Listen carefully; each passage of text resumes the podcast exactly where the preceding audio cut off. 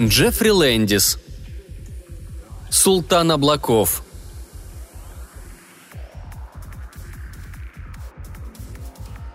Когда мы с Леей Хамакавой прибыли на орбитальную станцию Риман, Лею ожидал сюрприз – послание. Не электронное в планшете, а реальный конверт, на котором кто-то красивым почерком вывел «Доктору Лее Хамакаве». Лея достала письмо. Оно было выгравировано на твердой кристаллической пластине, темно-красной и полупрозрачной. Лея присмотрелась, попробовала согнуть, провела по ней ногтем, поднесла к лампе, слегка поворачивая – Края пластины поймали свет и разбрызгали его по комнате огненными капельками. «Алмаз», — заключила она. «Примесь хрома придает ему красный цвет, а синева, вероятно, из-за азота. Очаровательно». Она протянула письмо мне. «Аккуратней с краями, Тинкерман. Можно порезаться». Я осторожно провел пальцем по краю пластины и обнаружил, что предупреждение Леи было излишним. Края обработали, затупив, чтобы уберечь читателя от порезов. Четко выгравированные синие буквы, казалось, выступали над пластиной. Название гласило «Приглашение от Карлоса Фернандо де Лакруа Артеги де Ладжоллы и Нордвальд Грюнбаума». Ниже шел основной текст, более мелкий.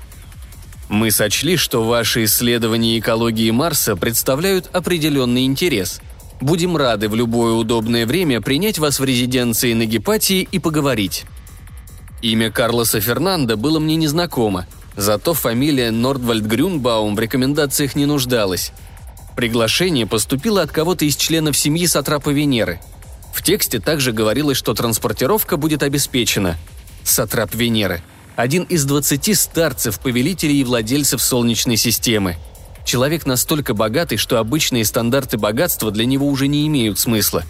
Так чего он может хотеть от Леи – я попробовал вспомнить все, что слышал о султане облаков, сатрапе знаменитых летающих городов. Получилось не густо. Поговаривали, что это общество декадентское и извращенное. Вот, собственно, практически и все. Обитатели Венеры жили в своем замкнутом мирке. Станция Риман выглядела уродливо и функционально. Отделку внутренних помещений составляли панели из темного анодированного алюминия шершавой поверхностью – в холле имелось смотровое окно, или я подошла туда. Она стояла спиной ко мне, окутанной тьмой. Даже в мятом корабельном комбинезоне она была прекрасна. И я гадал, смогу ли когда-нибудь подобрать ключ, чтобы понять ее. По мере вращения орбитальной станции в иллюминаторе перед Леей медленно поднимался голубой шар Земли. Хрупкое и замысловатое творение из снега и кобальтовой синевы в обрамлении сапфирового света. «Там внизу ничего нет для меня», — сказала она. Я не ответил. Не уверен, что она даже помнила о моем присутствии.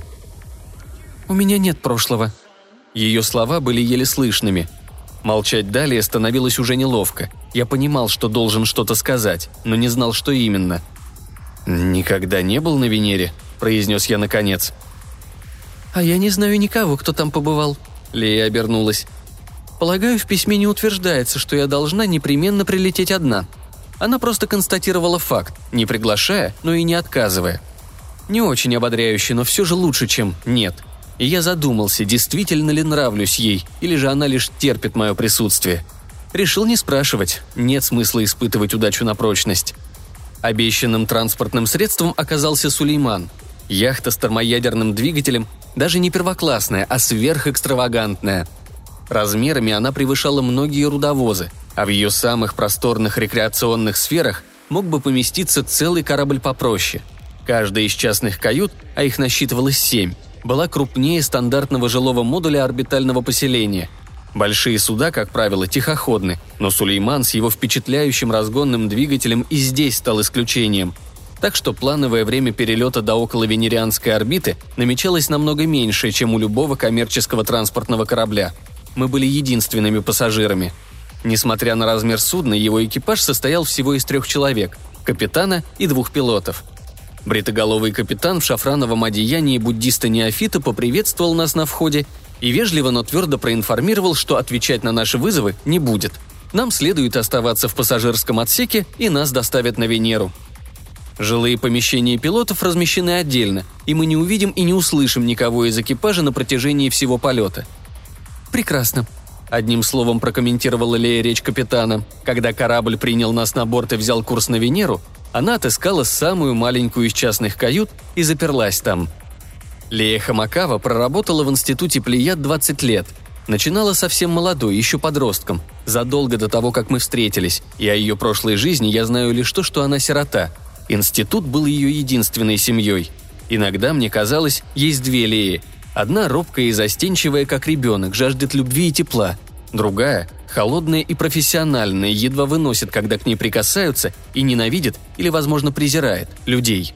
Временами я думал, не получила ли она в детстве ужасную душевную травму. Она не рассказывала, как росла, не упоминала родителей.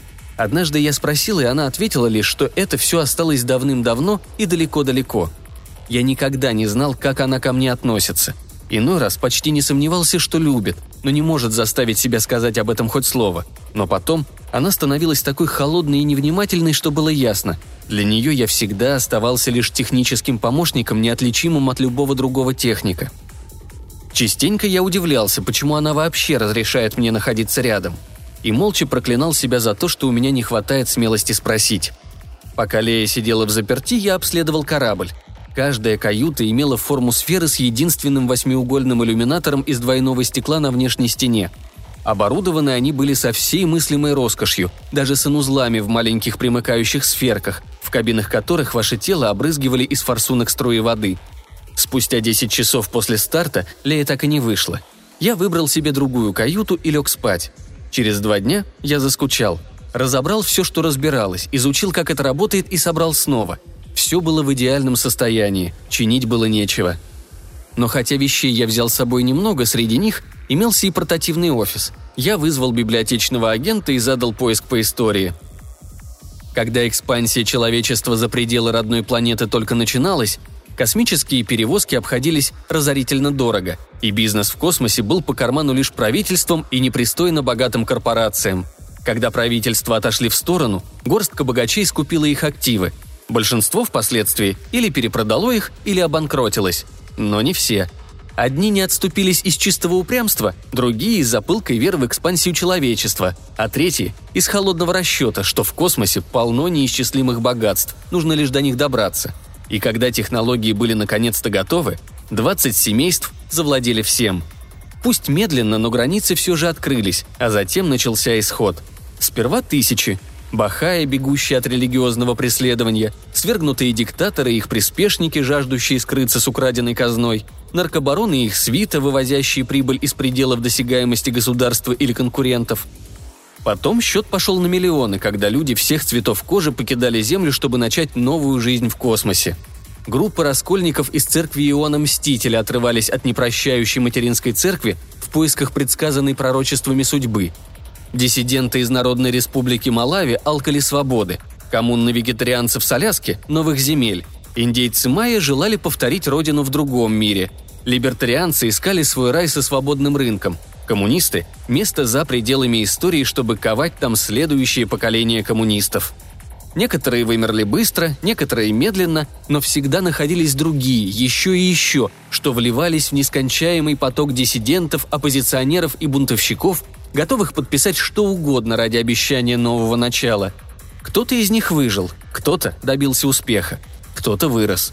И все они до единого были по уши в долгах перед двадцатью семействами, что обеспечили им перелет.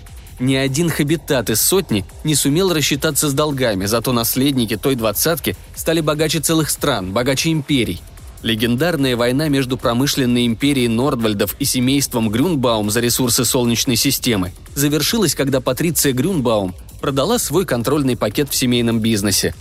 Уда Нордвальд, тиран и патриарх империи Нордвальдов, ныне Нордвальд Грюнбаум, совершенно не собирался отказываться от с трудом завоеванного богатства и даже разделять его.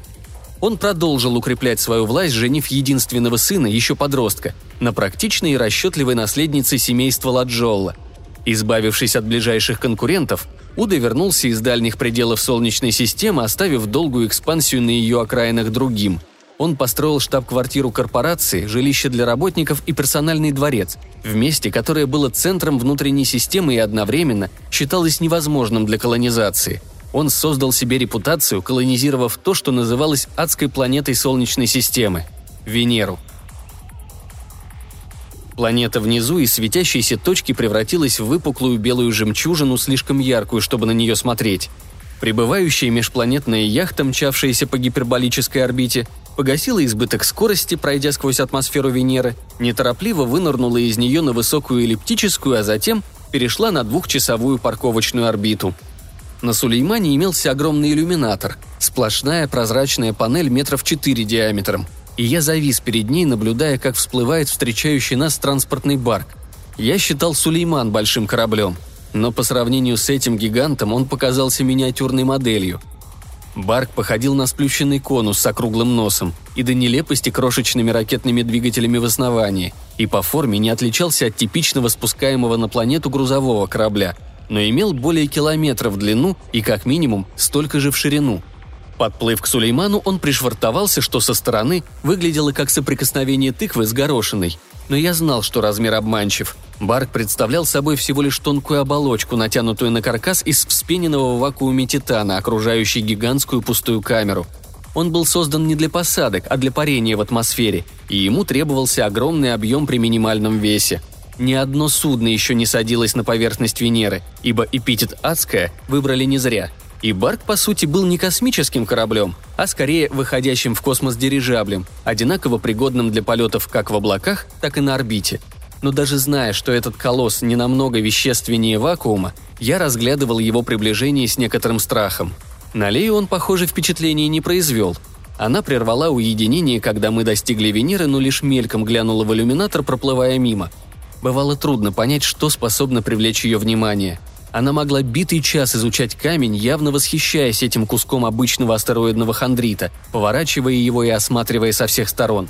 Зато такую вещь, как космический корабль размером с небольшой город, она проигнорировала, словно тот был не важнее грязи. Крупные грузы перевозились в отсеках, на которые делилась полость барка, но поскольку нас, направляющихся к Венере, было всего двое, нас пригласили в пилотскую кабину. Прозрачный, почти невидимый блистер в передней части корабля – там находился еще один буддист в желтом одеянии. Интересно, это что, общая секта венерианских пилотов? Этот оказался столь же разговорчивым, насколько замкнутым был капитан Сулеймана.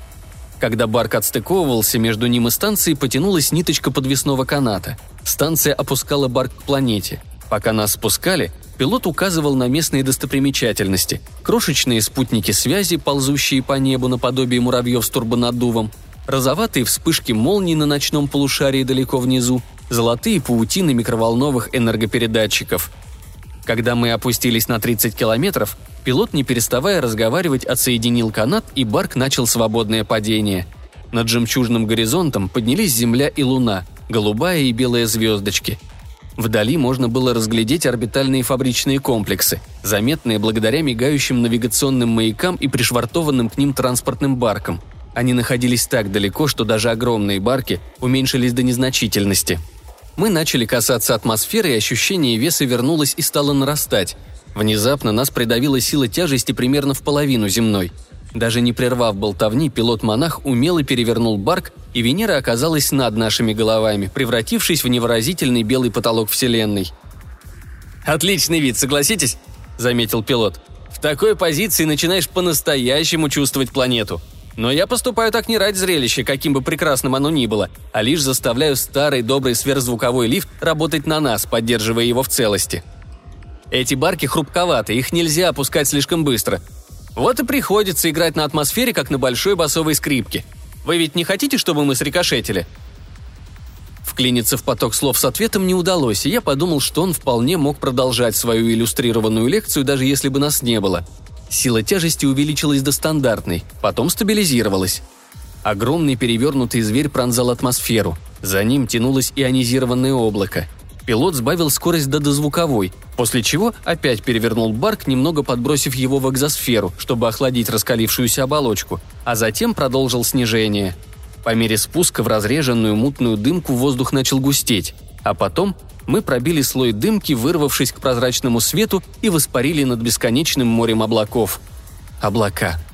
150 миллионов квадратных километров облаков. Миллиард кубических километров облаков. В этом облачном океане летающие города Венеры не ограничены как земные лишь двумя измерениями. но могут подниматься или опускаться по прихоти своих хозяев. Выше, к яркому и холодному солнечному свету и ниже, границы мрачных раскаленных глубин. Облака. Барк летел над облачными соборами и облачными горами, чьи края расплывались фракталами, подобными цветной капусте. Мы двигались над берлогами облачных монстров километровой длины, и они вытягивали изогнутые облачные шеи и грозили нам облачными зубами, напрягая мускулистые облачные тела и вспыхивая когтями-молниями. Барк дрейфовал вниз на дозвуковой скорости, выпуская облако инверсионного следа, которое закручивалось позади наподобие свитка, исписанного неразборчивым почерком. Даже пилот, хотя и не замолчал окончательно, стал болтать меньше, позволяя нам проникнуться величием этой картины. «Впечатляет?» – спросил он. «Царство облаков. От его необъятности некоторые даже с катушек слетают. Во всяком случае так поговаривают. Уходят в облачное счастье, как у нас выражаются. Мне этот вид никогда не надоест. Ничто не сравнится со зрелищем моря облаков из кабины барка. И чтобы доказать это, он совершил медленный поворот, обогнув облачный столб, который рос из дымчатой глубины и возвышался на тысячи метров над нашими головами. Потрясающий вид. Потрясающий, согласился я. Пилот выровнял барк и показал вперед и чуть вправо. «Вон там. Видите его?» «Где?» – переспросил я, не понимая, что должен увидеть. «Там». Теперь и я заметил поблескивающую в отдалении точку. «Что это?» «Гепатия. Сокровище облаков». По мере нашего приближения город вырастал. Выглядел он как-то странно. Купол, точнее дюжина блистающих куполов, состыкованных в разнобой.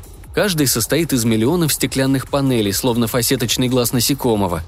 Они были громадные, наименьший почти с километр в диаметре, и когда Барк скользнул по небу, Фасетки ловили солнечный свет и искрились отражениями.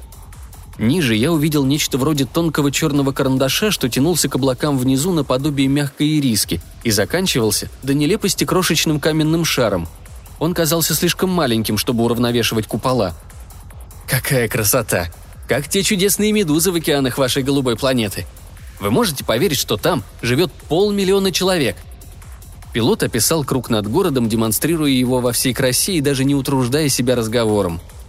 Под прозрачными куполами зелеными лентами блестели цепочки озер, окаймленные бульварами с изящными павильонами.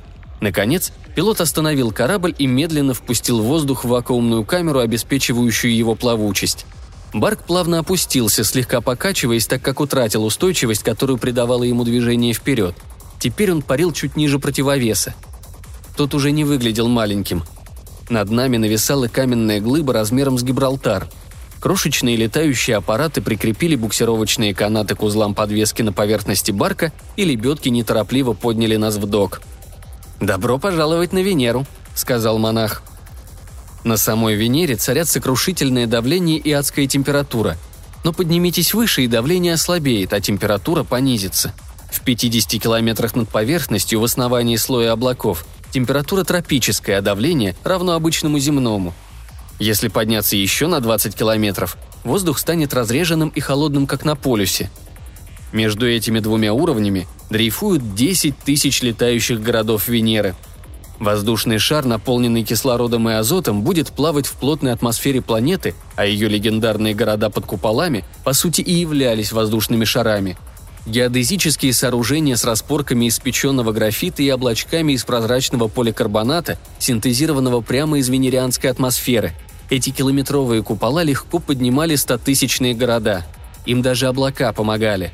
Тонкая дымка верхнего облачного слоя служила фильтром для солнечных лучей, поэтому яркость солнца здесь лишь немного превышала земную. Гепатия была не самым крупным из летающих городов, но, безусловно, самым богатым – Город спиральных зданий и золотых соборов с огромными открытыми пространствами и тщательно спланированными садами. Под куполом Гепатии архитекторы использовали все возможные ухищрения и приемы, чтобы заставить людей позабыть о том, что они находятся в замкнутом пространстве. Но этого, садов и водопадов Гепатии, мы не увидели, во всяком случае поначалу. Выйдя из барка, мы попали в расположенный под городом зал для прибывающих – Несмотря на расставленные роскошные шезлонги, на полы, покрытые созданной инженерами-генетиками розовой травой, и бесценные скульптуры из железа и нефрита, помещение было функциональным, место для ожидания. Здесь легко могла расположиться тысяча человек, Но мы увидели лишь одного – мальчика лет 12, одетого в купальный халат и желтые шелковые штаны с аккуратными складками. Полноватый, с приятным, но невыразительным круглым лицом. Вспомнив о стоимости перелета, я удивился, что встречающий у нас всего один. Мальчик взглянул на Лею. «Доктор Хамакава? Рад познакомиться». Потом он повернулся ко мне. «А ты еще кто такой, черт побери?» «А ты кто?» – спросил я. «Где наш встречающий?» Мальчик что-то жевал. Мне показалось, он захотел выплюнуть жвачку, но передумал и посмотрел на Лею. «Этот тип с вами, доктор Хамакава? Чем он занимается?» «Это Дэвид Тинкерман», — пояснила Лея. «Технический специалист и при необходимости пилот. Да, он со мной». «Передайте, что ему не помешало бы поучиться хорошим манерам». «Да кто ты такой?» – взорвался я. «Ты не ответил на вопрос». Мальчишка взглянул на меня с пренебрежением, словно еще не решил, стоит ли утруждаться и вообще со мной разговаривать. «Я Карлос Фернандо де Лакруа Артега де Ладжолла и Нордвальд Грюнбаум», медленно произнес он, как будто беседовал с идиотом. «Я владею этой станцией всем, что на ней имеется». Голос у него был раздражающе высоким. Подростковая ломка вот-вот собиралась начаться, но еще не началась. Лея этого словно и не заметила. «А, «Так ты потомок Нордвальд Грюнбаума, правителя Гепатии». Мальчик покачал головой и нахмурился. «Нет», — сказал он, — «не совсем потомок. Я и есть Нордвальд Грюнбаум». Улыбнувшись, он снова превратился в симпатичного ребенка, а когда поклонился, то и вовсе стал очаровательным. «Я — Султан Облаков». Как выяснилось, у Карлоса Фернандо имелось множество слуг, когда с приветствиями покончили, он подал знак, и к нам приблизился почтенный эскорт из 20 женщин в шелковых камзолах. Прежде чем мы вошли в лифт, женщины окружили нас. По знаку Карлоса Фернандо принесли коробку. Карлос вручил ее Лее. «Это подарок в честь вашего прибытия в мой город», — пояснил он. Упаковка была очень простой, без каких-либо украшений. Лея раскрыла ее. Внутри оказался огромный фолиант. Моя спутница достала его — том, переплетенный в потрескавшуюся темно-красную кожу без единой надписи на ней. Лея открыла первую страницу. «Жордана Бруно», — прочитала она вслух, — «о бесконечности Вселенной и миров». С улыбкой она пролистала книгу. «Факсимили первого английского издания?» «Я подумал, вам может понравиться». «Очаровательно». Лея вернула книгу в коробку и сунула подарок под мышку. «Спасибо», Лифт поднимался очень плавно. С трудом верилось, что он преодолел два километра менее чем за три минуты. За открывшимися дверями ярко сияло полуденное солнце. Мы вышли в город. Город казался фантазией из пены и воздуха. Хотя его и накрывал купол, стены были так далеки, что почти таяли на горизонте. В сопровождении охраны мы совершили небольшую прогулку. Повсюду нам попадались парки. Одни, как лоскуток вокруг единственного дерева – Другие – целые леса на широких приподнятых платформах, с которых в просторные бассейны фонтанов не спадали каскады водопадов. Белые подвесные дорожки тянулись вверх, их поддерживали канаты, свисавшие с невероятно тонких балок. Со всех сторон слышали журчание воды и пение птиц. К концу этой обзорной экскурсии оказалось, что меня незаметно, но эффективно отделили от Леи. «Эй, а что случилось с доктором Хамакавой?» Меня по-прежнему окружал почетный караул, но Лея и мальчик, он же наследник Нордвальд Грюнбаум, исчезли. «Извините», — ответила одна из женщин чуть выше остальных. «Я полагаю, что ее отвели в апартаменты немного отдохнуть, ведь через несколько часов ее будут приветствовать на уровне общества». «Я должен быть с ней». «Нам не поручали привести вас», — возразила она, спокойно глядя на меня. «Не думаю, что вы приглашены».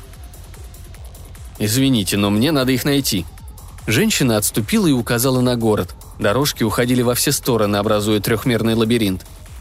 «Пожалуйста, если хотите. Нас проинструктировали, что вы можете свободно перемещаться по городу». Я кивнул. Планы здесь явно составлялись без учета меня. «Как я могу с ней связаться? Что, если я захочу поговорить с Леей, с доктором Хамакавой?» «Она сможет вас найти, не волнуйтесь». После паузы она спросила. «Хотите, мы отведем вас к вашему жилищу?» Здание, в которое меня привели, одно из целого кластера, подвешенного на перекрестных канатах, было крупнее многих домов. Я привык жить в ячейках жилых модулей хабитатов, и простор этого помещения меня поразил. «Добрый вечер, мистер Тинкерман». Меня поприветствовал высокий китаец лет 50. Рядом стояла, по видимости, его жена. Она была намного моложе, лет 20 с небольшим, и, на мой вкус, чуть полновато, но я успел заметить, что здесь такая легкая полнота обычно. За ее спиной прятались двое детишек, то выглядывая из-за матери, то снова скрываясь. Мужчина представился как Труман Синг, а его жену звали Эпифания. «С остальными членами моей семьи вы познакомитесь через несколько часов, мистер Тинкерман», – пообещал он, улыбаясь. «Сейчас они на работе». «Мы работаем на его превосходительство», – добавила Епифания. «Карлос Фернандо попросил наше семейство разместить вас у себя. Если вам что-либо понадобится, не стесняйтесь. Все расходы будут покрыты за счет кредита Нордвальд Грюнбаум, который...» – она улыбнулась. «Здесь практически не ограничен, как вы наверняка представляете». «Вы часто так делаете? Принимаете у себя гостей?» Епифания взглянула на мужа. «Не очень часто», — ответила она. «Во всяком случае, не для его превосходительства. Но вообще это дело обычное. Многие навещают друг друга, когда города Дрейфу сближаются, и почти все время от времени принимают гостей». «У вас нет отелей?» Она покачала головой. «К нам редко прилетают гости с других планет». «Вы сказали его превосходительство. Это Карлос Фернандо? Расскажите о нем». «Конечно. Что вы хотели бы узнать?» «Действительно ли он?» Я описал рукой широкий круг. Владеет всем этим, целой планетой. «Городом? Да, конечно. И нет». «Как такое может быть?» Он будет владеть городом, этим и пятью тысячами других, но планетой? Возможно, да, а возможно и нет.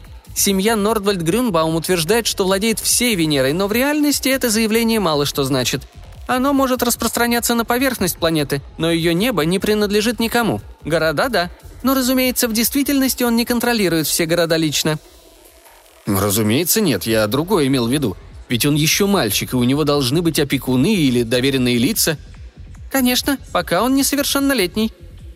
«А потом?» Труман Синг пожал плечами. «Такова традиция Нордвальд Грунбаумов. Это записано в завещании первого Нордвальда. Когда он достигнет совершеннолетия, города станут его личной собственностью».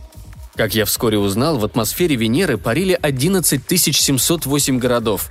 «Возможно, немногим больше», — сказал Синх. «Никто им счет не ведет. Есть легенды о городах, которые летают далеко внизу, никогда не поднимаясь над уровнем нижнего слоя облаков и поэтому всегда скрыты. На такой глубине жить нельзя, там слишком жарко, но легенды утверждают, что у городов-ренегатов есть технологии, позволяющие отводить избыточное тепло. Он пожал плечами. Кто знает, может и так. Во всяком случае, собственность, которую унаследовал Карлос Фернандо, включает полностью, частично или в акциях более чем половину известных городов – при этом Нордвальд Грюнбаумы всегда были хорошими владельцами. Хочу сказать, они знали, что их служащие и работники могут при желании уйти, перебраться в другой город. Но те не уходили. И что, не было никаких трений? О, все независимые города считают, что у Нордвальд Грюнбаумов слишком много власти. Он рассмеялся. Но они с этим мало что могут поделать, верно? Они могут сражаться. Труман Синх протянул руку и постучал по моему лбу средним пальцем. «Это будет неразумно». Помолчав, он чуть медленнее добавил. «У нас здесь взаимосвязанная экология между городами и султаном. Мы зависим друг от друга. Да, они могут объявить войну, но в конечном счете победителя не будет». «Да, это я понимаю», — согласился я. «Конечно, летающие города очень уязвимы, одна пробоина в оболочке и...» «Возможно, не столь уязвимы, как вы считаете», — возразил Труман Сингх. Вы привыкли строить обитаемые станции, но эти хабитаты находятся в вакууме, где даже единственный пробой станет катастрофой. А здесь, как вы знаете, нет перепада давления между атмосферой снаружи и жизнесферой внутри. И если случается пробой, то газообмен через него происходит очень медленно. И, разумеется, у нас есть меры безопасности, много мер безопасности. Он помолчал. Но если начнется война, мы защищены от обычных опасностей и не боимся их – но против метастабильных бомб... Словом, от них защиты нет, так что ничем хорошим война закончиться не может. На следующий день я решил выяснить, куда увели Лею, но хотя все, кого я встречал, были неизменно вежливы, в поисках я добился очень малых успехов. Зато начал понемногу осваиваться в городе. Первое, что я заметил, был свет. Я привык жить в орбитальных поселениях Хабитата, где мягкое рассеянное освещение давали панели белых светодиодов. В Гепатии яркий солнечный свет пронизывал все внутри. Во-вторых, птицы. Их здесь было множество. В орбитальных поселениях птицами тоже никого не удивишь, ведь разные виды попугаев хорошо приспосабливаются к невесомости – но все пространство Гепатии буквально кишело яркими тропическими птицами, мелкими попугаями, какаду и лори, кардиналами, синичками-гаечками, кецалями и другими, названий которых я не знал. Никогда в жизни не видел столько птиц сразу. Хрипловатый оркестр цвета и звука. В летающем городе имелось 12 основных камер, разделенных тонкими прозрачными мембранами, с множеством проходов из одной в другую. Каждая из камер была хорошо освещена и приятна на вид – и у каждой имелся свой немного отличающийся стиль. Помещение, где меня разместили, находилось в секторе «Карбон». Отдельные дома тут висели на канатах, словно нитки переливчивых жемчужин, подвешенные над широким столом из леса и травы. В этом секторе кабельные кабинки перемещались как маятники на длинных подвесах, по головокружительным дугам доставляя путешественников с платформы на платформу через весь сектор – Палаты Карлоса Фернандо располагались в самом высоком центральном пузыре. Его еще называли Верхним городом. Этот пузырь был покрыт цветными огнями и тенями. А в его архитектуре преобладали желобчатые минареты и восточные купола. Но я, похоже, не был допущен в эту элитную сферу. Я даже не смог узнать, где именно разместили Лею. Я отыскал балкон, с которого сквозь прозрачную оболочку были видны облака, столь же величественные, как и вчера, медленно меняющиеся, вырастающие в башне – их заливал золотистый свет, а вокруг чуть прикрытого перистым кружевом солнца сияло бронзовое гало. Судя по высоте солнца, было начало дня, но заката сегодня не планировалось. Могучие ветры, опоясывающие планету, увлекут город на ночную половину Венеры только завтра. Из 11 тысяч других городов я не увидел ни одного. Глядя по сторонам, я не заметил никаких признаков того, что мы не одиноки в этом облачном ландшафте, простирающемся в бесконечность. Венера, как и все планеты, невелика, но она достаточно большая, чтобы проглотить 10 тысяч городов и даже в сто раз больше, не создавая видимой толчии в небесах. Так хотелось узнать, что об этом думает Лея. Мне ее не хватало. И пусть даже она меня как будто и не замечала. Наше первое пребывание на Марсе, хотя и краткое, когда мы делали одно уютное жилище, возможно, для нее это ничего не значило, но для меня то время стало самым главным в жизни – я вспомнил ее тело, податливое, золотистой кожей. Где она сейчас? Что делает? Парком здесь была платформа, заросшая орхидеями-челночницами. В воздухе ее удерживали толстые канаты, закрепленные на опорных стропилах. Похоже, обычное строение тут, где даже сама почва была подвешена в летающем воздушном куполе. Я немного попрыгал, определяя резонансную частоту, и ощутил, как платформа под ногами едва заметно покачнулась. Наверное, детей здесь с самого раннего возраста учат не делать этого, потому что умышленное усиление могло породить разрушительные колебания. Я перестал подпрыгивать и дал платформе успокоиться. Когда ближе к середине дня я вернулся домой, там не оказалось ни Эпифании, ни Трумана. Меня встретила его вторая жена, Триолет, смуглая с темно-серыми глазами. Ей было, наверное, уже за 60 – но в сумятице знакомства с многочисленными людьми, составляющими эту большую семью, у меня не имелось возможности поговорить с ней. В доме Синха постоянно находились какие-то люди, и меня смущало, что я не мог понять, кем они приходятся хозяевам и приходятся ли вообще. Лишь теперь, пообщавшись с Триолет, я понял, что именно она заведует финансами хозяйства Синхов. Я узнал, что семья Синхов – фермеры или управляющие фермой – Флора на Гепатии либо была декоративной, либо служила для очищения воздуха. Реальное сельское хозяйство было вынесено в отдельные купола, летающие на высоте, оптимальные для роста растений и необитаемые. Автоматическое оборудование сеяло, поливало и собирало урожай. Труман и Епифания были операторами этого оборудования. Они принимали решения, требующие участия человека, присматривали за роботами и делали нужные вещи в нужное время. И еще меня ожидало послание – приглашение на ужин к его превосходительству Карлосу Фернандо де Лакруа, Артеге де ла Джолли и Нордвальд Грюнбауму. Триолет помогла мне с гардеробом вместе с Эпифанией, вернувшейся к тому времени, когда я был готов переодеваться. Обе весьма эмоционально заявили, что мой практичный, но хорошо поношенный комбинезон для такого события совершенно не подходит. Одежда, выбранная для меня триолет, оказалась гораздо более яркой и кричащей, чем я выбрал бы сам – светло-индигового цвета и с широким черным шарфом через плечо. «Поверьте, это отлично подойдет», – заверила Епифания. Несмотря на внешнюю объемистость, наряд оказался легким, как дуновение ветерка. «Здесь вся одежда легкая», – сказала Епифания. «Паутиный шелк». «Ага, понятно. Синтетический паутиный шелк, прочный и легкий. Очень практично». «Синтетический?» – хихикнула Епифания. «Нет, не синтетический. Натуральный». «Шелк действительно соткан пауками?» «Нет, все одеяние». И, увидев мой озадаченный взгляд, добавила. «Многими пауками. Они работают вместе». «Пауки?» «Но вы же знаете, что они природные ткачи. И перевозить их легко». Придя в назначенное время в банкетный зал, я обнаружил, что выбранное для меня эпифания одеяние цвета плазменной дуги здесь выглядит самым консервативным. На обеде присутствовало человек 30, но центральной фигурой сегодня явно была Лея. Ей явно льстило внимание, потому что такой оживленной я ее давно не видел. «С тобой хорошо обращаются?» – спросил я, когда мне удалось пробиться к ней сквозь толпу гостей. «Да, очень». Мне вдруг оказалось нечего сказать. Я ждал, что она спросит про меня, но она не спросила. «Где тебя поселили?» «В соседней секции», — ответила Лея. «В секторе Карбон. Там поразительно, никогда не видела столько птиц». «Там поселили и меня, но не сказали, где находишься ты». «В самом деле? Странно».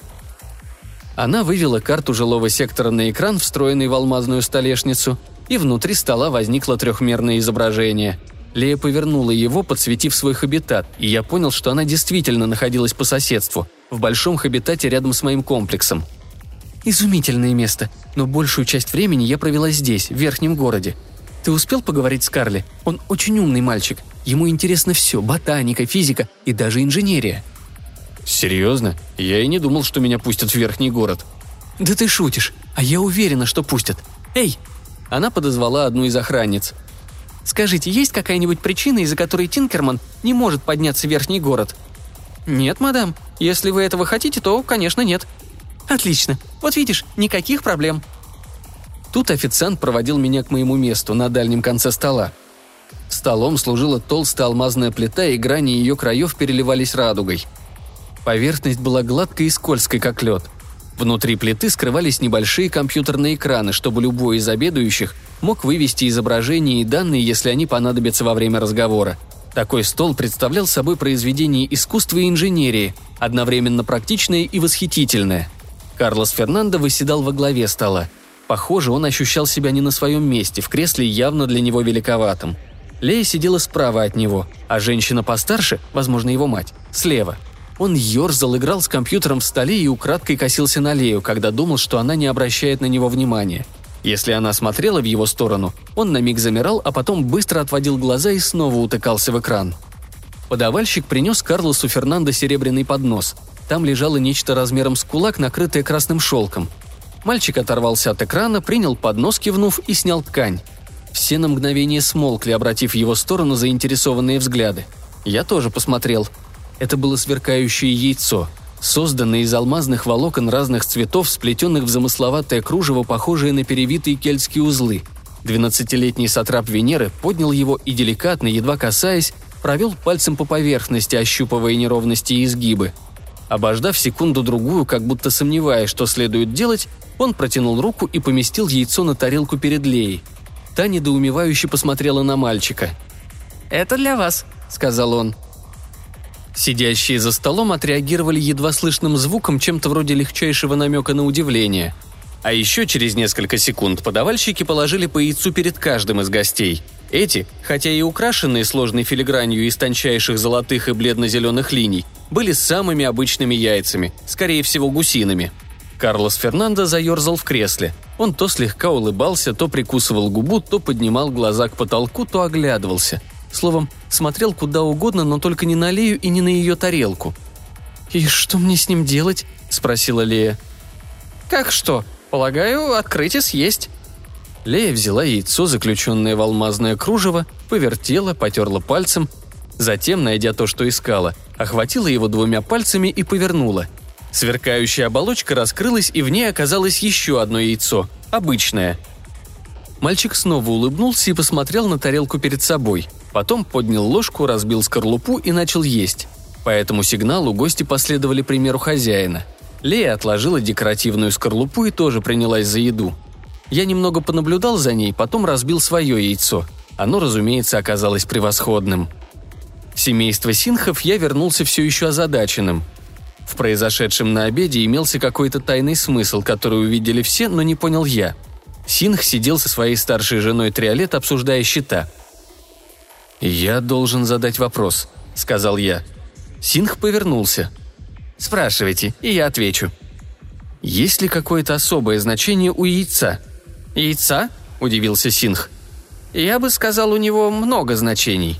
В старые времена, в дни старателей на астероидах оно было символом роскоши. В крупные хабитаты привозили уток, и для некоторых шахтеров их яйца были единственной пищей, приготовленной не из водорослей или соевых бобов. «Символ роскоши», – задумчиво протянул я. «Понятно, но все равно не понимаю». Подумав, я продолжил – а есть ли какой-то тайный смысл в том, что яйцо дарят? «Вообще-то нет», – медленно проговорил он. «Яйцо. Ничего особенного в нем нет. А вы уверены, что это было только яйцо и ничего больше?» – уточнила Триолет. «Очень искусно украшенное яйцо». «Хм...» – протянула она и задумалась. «Может быть, яйцо, книга и камень?» Тут немного удивился и я. Книга и камень? А ведь Карлос Фернандо, едва встретившись с Леей, первым делом подарил ей книгу Джордана Бруно. А вот камень? Никакого камня я не заметил. А почему именно они? А, так вы, наверное, не знаете. Вряд ли обычаи наших небесных городов хорошо известны в дальних пределах. Ее упоминание о дальних пределах, Сатурне и всем, что дальше, на миг смутило меня, пока я не понял, что при взгляде с Венеры, наверное, даже Земля и искусственные миры орбитальных облаков могут рассматриваться как дальние. «Здесь, как и в большинстве из десяти тысяч городов», — продолжила она, — «яйцо, книга и камень составляют особый подарок. Понимаете, яйцо символизирует жизнь, книга символизирует знания, а камень есть основа всего богатства. Это те минералы из пояса астероидов, которые позволили создать наше общество и купить нашу свободу. Да? А все три вместе? Это традиционный дар, символизирующий начало ухаживаний. Все равно не понимаю. Если молодой человек дарит женщине яйцо, книгу и камень, пояснил Труман – то это официальный знак того, что он хочет за ней ухаживать. Если она их принимает, то принимает и его ухаживание. Что? И этого хватает, чтобы они поженились? Нет, нет, что вы. Это лишь означает, что она принимает его ухаживание, что она воспринимает его всерьез. И когда наступит момент выслушать его предложение, нередко женщина может принять камни и яйца от многих молодых мужчин – она не обязана на что-либо соглашаться, кроме как воспринимать его намерение серьезно. а, -а, -а протянул я. Но все равно это не имело смысла. Сколько лет Карлосу Фернандо? 20 венерианских? Сколько это будет земных лет? 12 или около того? Он еще слишком молод, чтобы делать женщинам предложение. «Терраформировать Венеру не может никто», — сказал Карлос Фернандо. Он не был заинтересован в том, чтобы я участвовал в их слее дискуссии, но та, не обратив внимания на неудовольствие его превосходительства или, возможно, просто наплевав на него, настояла. Если Карлос хочет поговорить о терраформировании, я тоже должен присутствовать. Это была огромная комната одного из просторных дворцов Карлоса Фернанда. Огромное помещение с многочисленными альковами. Я обнаружил их сидящими в одном из таких альковов. Уютном, но все-таки открытом углублении. Вездесущие женщины-охранницы никуда не делись, но расположились по дальним концам комнаты. Достаточно близко, чтобы услышать команду Карлоса Фернанда, но и достаточно далеко, чтобы дать собеседникам иллюзию уединения. Мебель там стояла странноватая. Стулья казались вылепленными из сапфирового дыма, но были твердыми. Я поднял стул и обнаружил, что он почти невесом. «Алмазный аэрогель», — пояснил Карлос Фернандо. «Нравится?» «Потрясающе», — признал я. В жизни не видел столько вещей, сделанных из алмазов. Я подумал, что здесь это имеет смысл, ведь летающие города окружает неисчерпаемый ресурс углекислого газа, и вполне логично, что там будут делать как можно больше вещей из углерода. Хотя до сих пор я не знал, что из алмаза можно сделать аэрогель. Как вы это делаете? «Мы разработали новый процесс», — сказал Карлос Фернандо. «Вы не будете возражать, если я не стану вдаваться в подробности? По сути, это адаптация старой идеи земного изобретения, которому уже десятки лет. Это называется молекулярная перегонка».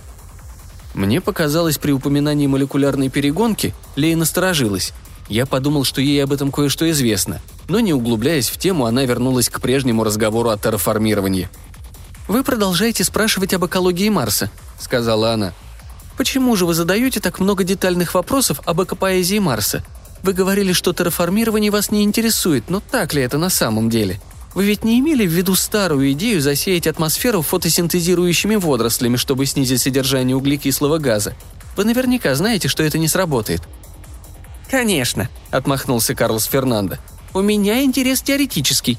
Никто не сможет терраформировать Венеру, знаю-знаю». Его слова прозвучали бы более достойно, если бы подростковая ломка уже закончилась. Сейчас же его голос то взлетал на октаву выше, превращаясь в детский писк, то возвращался к нормальному, что губило все впечатление. «У нас просто-напросто слишком много атмосферы», — сказал он. «Давление у поверхности выше 90 бар, и даже если бы весь углекислый газ мог быть переработан в кислород, оно все равно осталось бы в 70 раз больше земного». «Это я понимаю», — сказала Лея. «Мы не совсем уж невежды, знаете ли. И высокое давление кислорода будет смертельно опасно. Вы сразу вспыхнете». «И не забудьте про отходы в виде углерода», — добавил он, улыбаясь. «Сотни тонн на квадратный метр». «Так что у вас на уме?» — спросила она. В ответ мальчишка лишь улыбнулся. «Ладно, я не могу терраформировать Венеру», — сказал он. «Поэтому расскажите мне побольше о Марсе». Я видел, что он чего-то не договаривает. У Карлоса Фернандо была идея, о которой он пока умалчивал. Но Лея не стала на него давить и приняла предложение рассказать об исследованиях экологии Марса и как она была трансформирована исчезнувшими инженерами уже давно несуществующей колонии «Свободное владение Тоенби». Эти инженеры разработали особые формы жизни, задавшись целью уплотнить атмосферу Марса, усилить парниковый эффект и растопить его замерзшие океаны. «Но у них ничего не получилось», — завершила рассказ Лея. «Анаэробные формы не выдержали конкуренции с фотосинтезирующими производителями кислорода. Они выкачивали из атмосферы слишком много углекислого газа.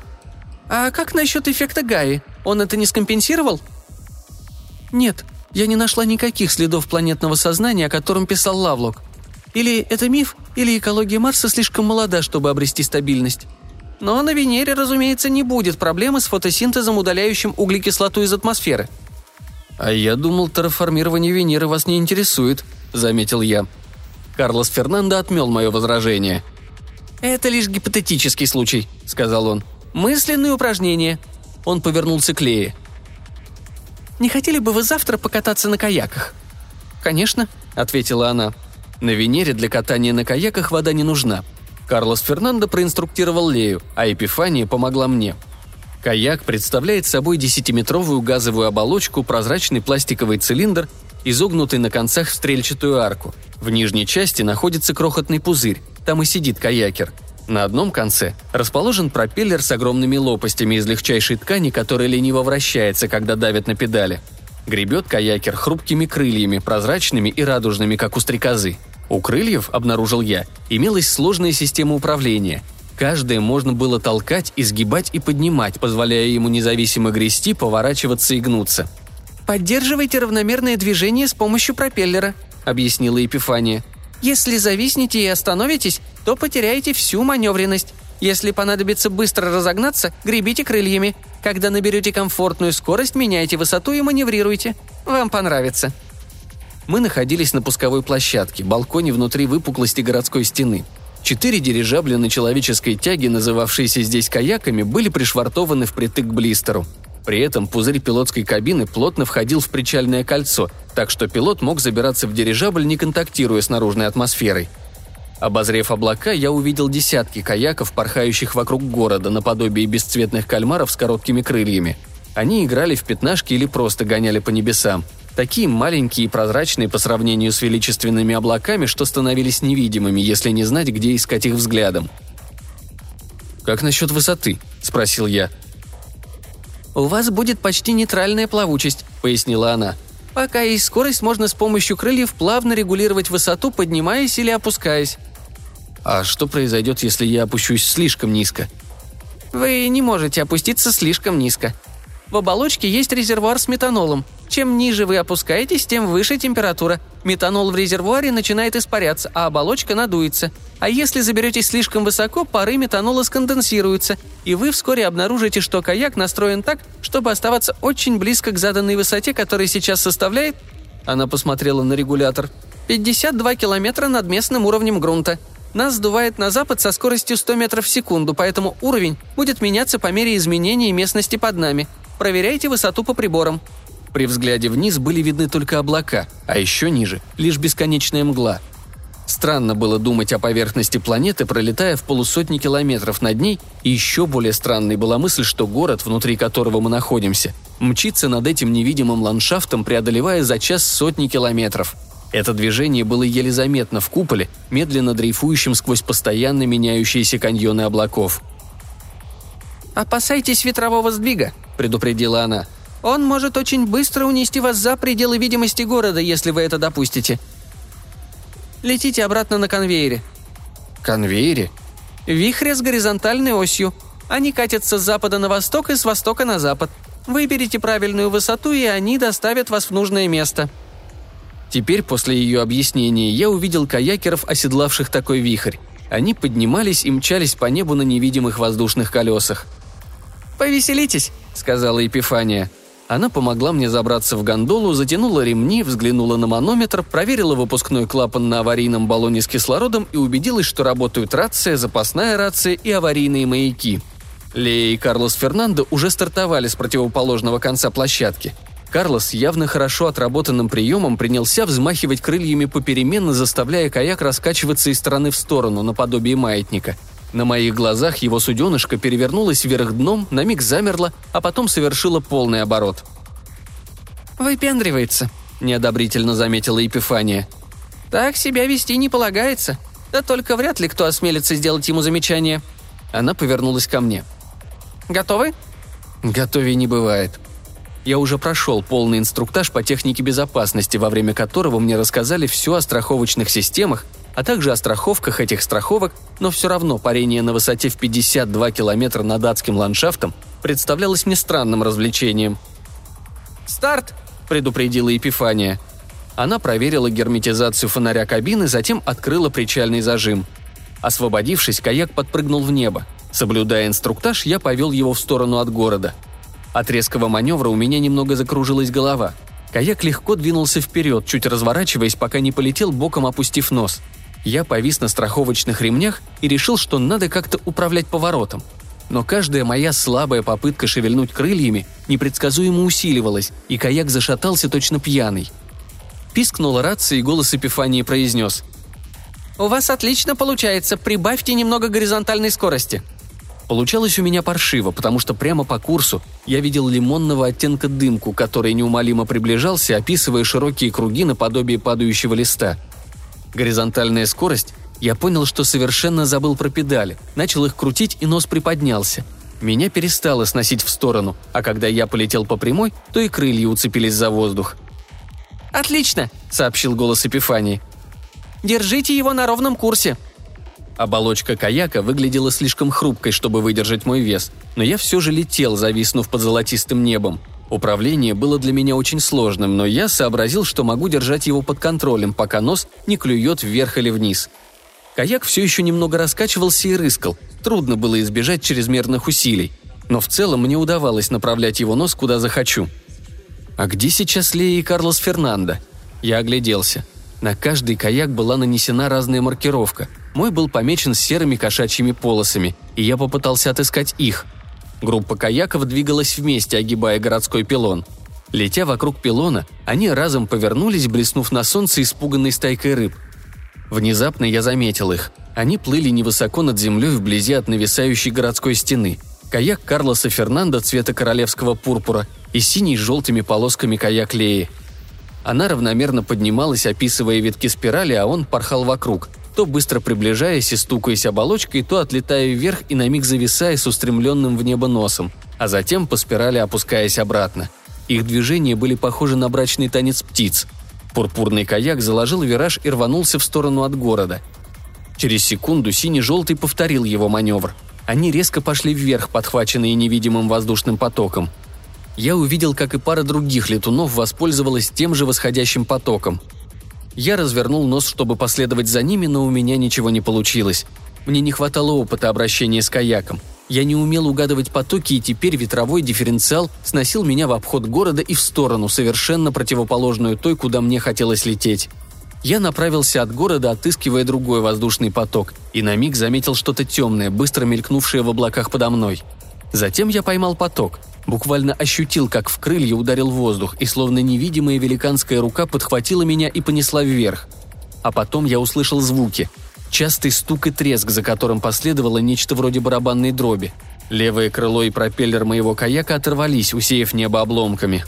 Мое суденышко заваливалось на левый борт. Ожила рация, но я ничего не мог услышать, потому что кабина вокруг меня рассыпалась и исчезла. Я падал. Падал. На секунду-другую я ощутил себя в невесомости. Бесполезно вцепился в остатки панели управления, соединенные обвисшими тросами с трепыхающимися обломками – Куски оболочки уплыли в сторону, где их подхватил ветер, завертел и швырнул куда-то вверх, где я потерял их из виду. Атмосфера помчалась навстречу, глаза защипало. Я совершил ошибку, сделав вдох. Эффект был такой, словно мне врезали по голове. Мерцающие пурпурные точки надвинулись со всех сторон. Зрение сузилось до яркого туннеля. Воздух в легких стал жидким пламенем. Я в отчаянии шарил вокруг, пытаясь вспомнить инструкции на случай аварии, прежде чем потеряю сознание, и руки наткнулись на запасную дыхательную маску между ног. Я все еще был пристегнут к сиденью, хотя оно уже не было прикреплено к аппарату, и я прижал маску к лицу и сделал сильный вдох, чтобы включить подачу кислорода из аварийного баллона. Мне повезло. Баллон все еще был закреплен под сиденьем, а сиденье вместе со мной кувыркалось в небе. Сквозь туман перед глазами я видел вращение города надо мной – я попытался вспомнить инструкцию на случай аварии и что надо делать дальше, но мог думать только об одном. Что же произошло? Что я сделал неправильно? Хоть убейте, но я так и не смог понять, что же такого совершил, из-за чего каяк развалился. Город съежился до размеров желудя, а потом я упал в слой облаков и все скрылось в жемчужной белизне. Кожа по всему телу начала чесаться. Я зажмурился, спасая глаза от кислотного тумана. Температура поднималась. Сколько нужно времени, чтобы пролететь 50 километров до поверхности? Что-то огромное, металлическое метнулось на меня сверху, и я вырубился. Минуты, часы или дни спустя я очнулся в тускло освещенном помещении. Я лежал на полу, а двое мужчин в масках поливали меня струями пенящейся белой жидкости, похожей на молоко, но с горьковатым вкусом. Мой полетный комбинезон был разорван в клочья. Я сел и неудержимо раскашлялся – Руки и лицо чудовищно зудели, но когда я попытался почесаться, один из мужчин ударил меня по рукам. «Не чешись!» Я повернул голову, чтобы посмотреть на него, и второй, находившийся сзади, ухватил меня за волосы и размазал по лицу горсть какой-то мази, втирая ее даже в глаза. Потом сунул мне тряпку. «Протри этим везде, где зудит. Должно помочь». Я моргал, с лица капала мазь, перед глазами все расплывалось. Тряпка оказалась влажной, покрытой желеобразной слизью – я провел ею по рукам, потом растер их. Немного помогло. «Спасибо», — поблагодарил я. «Что за фигня с моими руками?» Двое в масках переглянулись. «Кислотный ожог», — пояснил тот, что повыше. «Ты еще легко отделался. Минута-другая воздействия шрамов не оставляет». «Что?» «Кислота. Ты попал в кислотные облака». «Верно». К тому времени мне полегчало, и я осмотрелся. Мы находились в грузовом отсеке какого-то летательного аппарата. По бортам я увидел два маленьких круглых иллюминатора. Хотя за ними была только сплошная белая муть, я ощущал, что аппарат движется. Двое рядом со мной, судя по их виду, были парни суровые. В противоположной жителям Гепатии, разодетым в яркие наряды из паутинного шелка, эти двое носили одежду практичную, невычурную. Темно-серые комбинезоны без каких-либо нашивок или эмблем. Оба мускулистые и хорошо сложенные – я не мог разглядеть их лица, скрытые масками и легкими шлемами. Но из-под масок торчали короткие бороды. Еще одна особенность, не характерная для жителей Гепатии. Глаза были защищены очками со стеклами янтарного цвета, совершенно безумной модели. Каждый глаз закрывало стекло в форме половинки яичной скорлупы, явно приклеенное к лицу неким невидимым клеем. Очки придавали им странный вид, делая похожими на насекомых.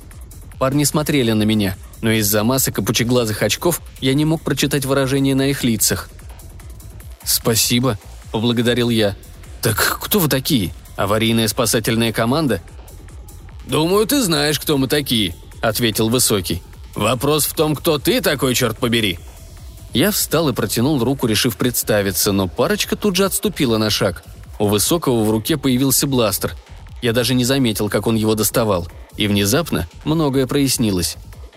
«Да вы пираты», — сказал я. «Мы — подполье Венеры», — возразил он. «Нам не очень-то нравится слово «пираты». А теперь, если ты не против, у меня есть вопрос, и я очень хочу услышать на него ответ. Кто ты такой, черт побери?» Я ему рассказал. Первый пират начал снимать шлем, но Высокий его остановил. «Останемся в масках», — сказал он, — «пока не поймем, что он не опасен». Высокий пират сообщил, что его зовут Эстебан Джарамилло, а того, что пониже – Эстебан Франциско. Я подумал, что с Эстебанами намечается перебор, и решил называть одного Джарамилло, а другого Франциско. От них я узнал, что далеко не все считают Венеру раем. По мнению некоторых независимых городов, клан Нордвальд Грюнбаумов идет прямой дорогой к диктатуре. «Они уже владеют половиной Венеры, но этого им, видите ли, мало», – рассказал Джарамилло. Они омерзительно богаты, но недостаточно омерзительно богаты. И их бесит сама мысль о том, что в небесах летают свободные города, которые не присягнули им на верность и не платят их проклятые налоги. А они пойдут на все, чтобы раздавить нас. А мы? Мы всего лишь отвечаем на их удары. Я был бы более расположен согласиться с его точкой зрения, если бы избавился от неприятного чувства, что меня только что похитили – мне совершенно невероятно повезло, что их корабль оказался в нужное время в нужном месте и подхватил меня, когда каяк развалился. Я не верил, что такое везение возможно. А они даже не удосужились ответить, когда я спросил о возвращении в Гепатию. Было совершенно ясно, что летим мы не обратно к этому городу. Я дал слово, что не стану сопротивляться или пытаться сбежать. А куда мне было бежать? И они его приняли. Поняв, что я не тот, кого они рассчитывали захватить, ребята стали гораздо откровеннее – в этом маленьком корабле их было трое. Два Эстебана и пилот, с которым меня не познакомили. Он не удосужился обернуться и поздороваться, и я видел только затылок его шлема. Сам корабль они называли «Манта». То была странная конструкция. Отчасти самолет, отчасти дирижабль, а отчасти подлодка. Когда я дал слово, что не попытаюсь бежать, мне позволили смотреть в иллюминаторы, но снаружи была видна лишь светящаяся золотистая дымка – «Манта постоянно летит ниже слоя облаков», — пояснил Джарамило. «Так мы остаемся невидимыми». «Невидимыми для кого?» – спросил я. Мне не ответили. Вопрос в любом случае был глупым. Я и сам прекрасно мог догадаться, от кого они прячутся. «А как насчет радаров?» Эстебан взглянул на Эстебана, затем на меня. «У нас есть средства, чтобы справиться с радарами», — сказал он. Давай на этом и остановимся. А ты не задавай вопросов, которые, как сам понимаешь, задавать не следует. Похоже, они куда-то направлялись. Через некоторое время манта пробила облачный слой и поднялась в прозрачный воздух над ним. Я прижался к иллюминатору, пытаясь что-либо разглядеть.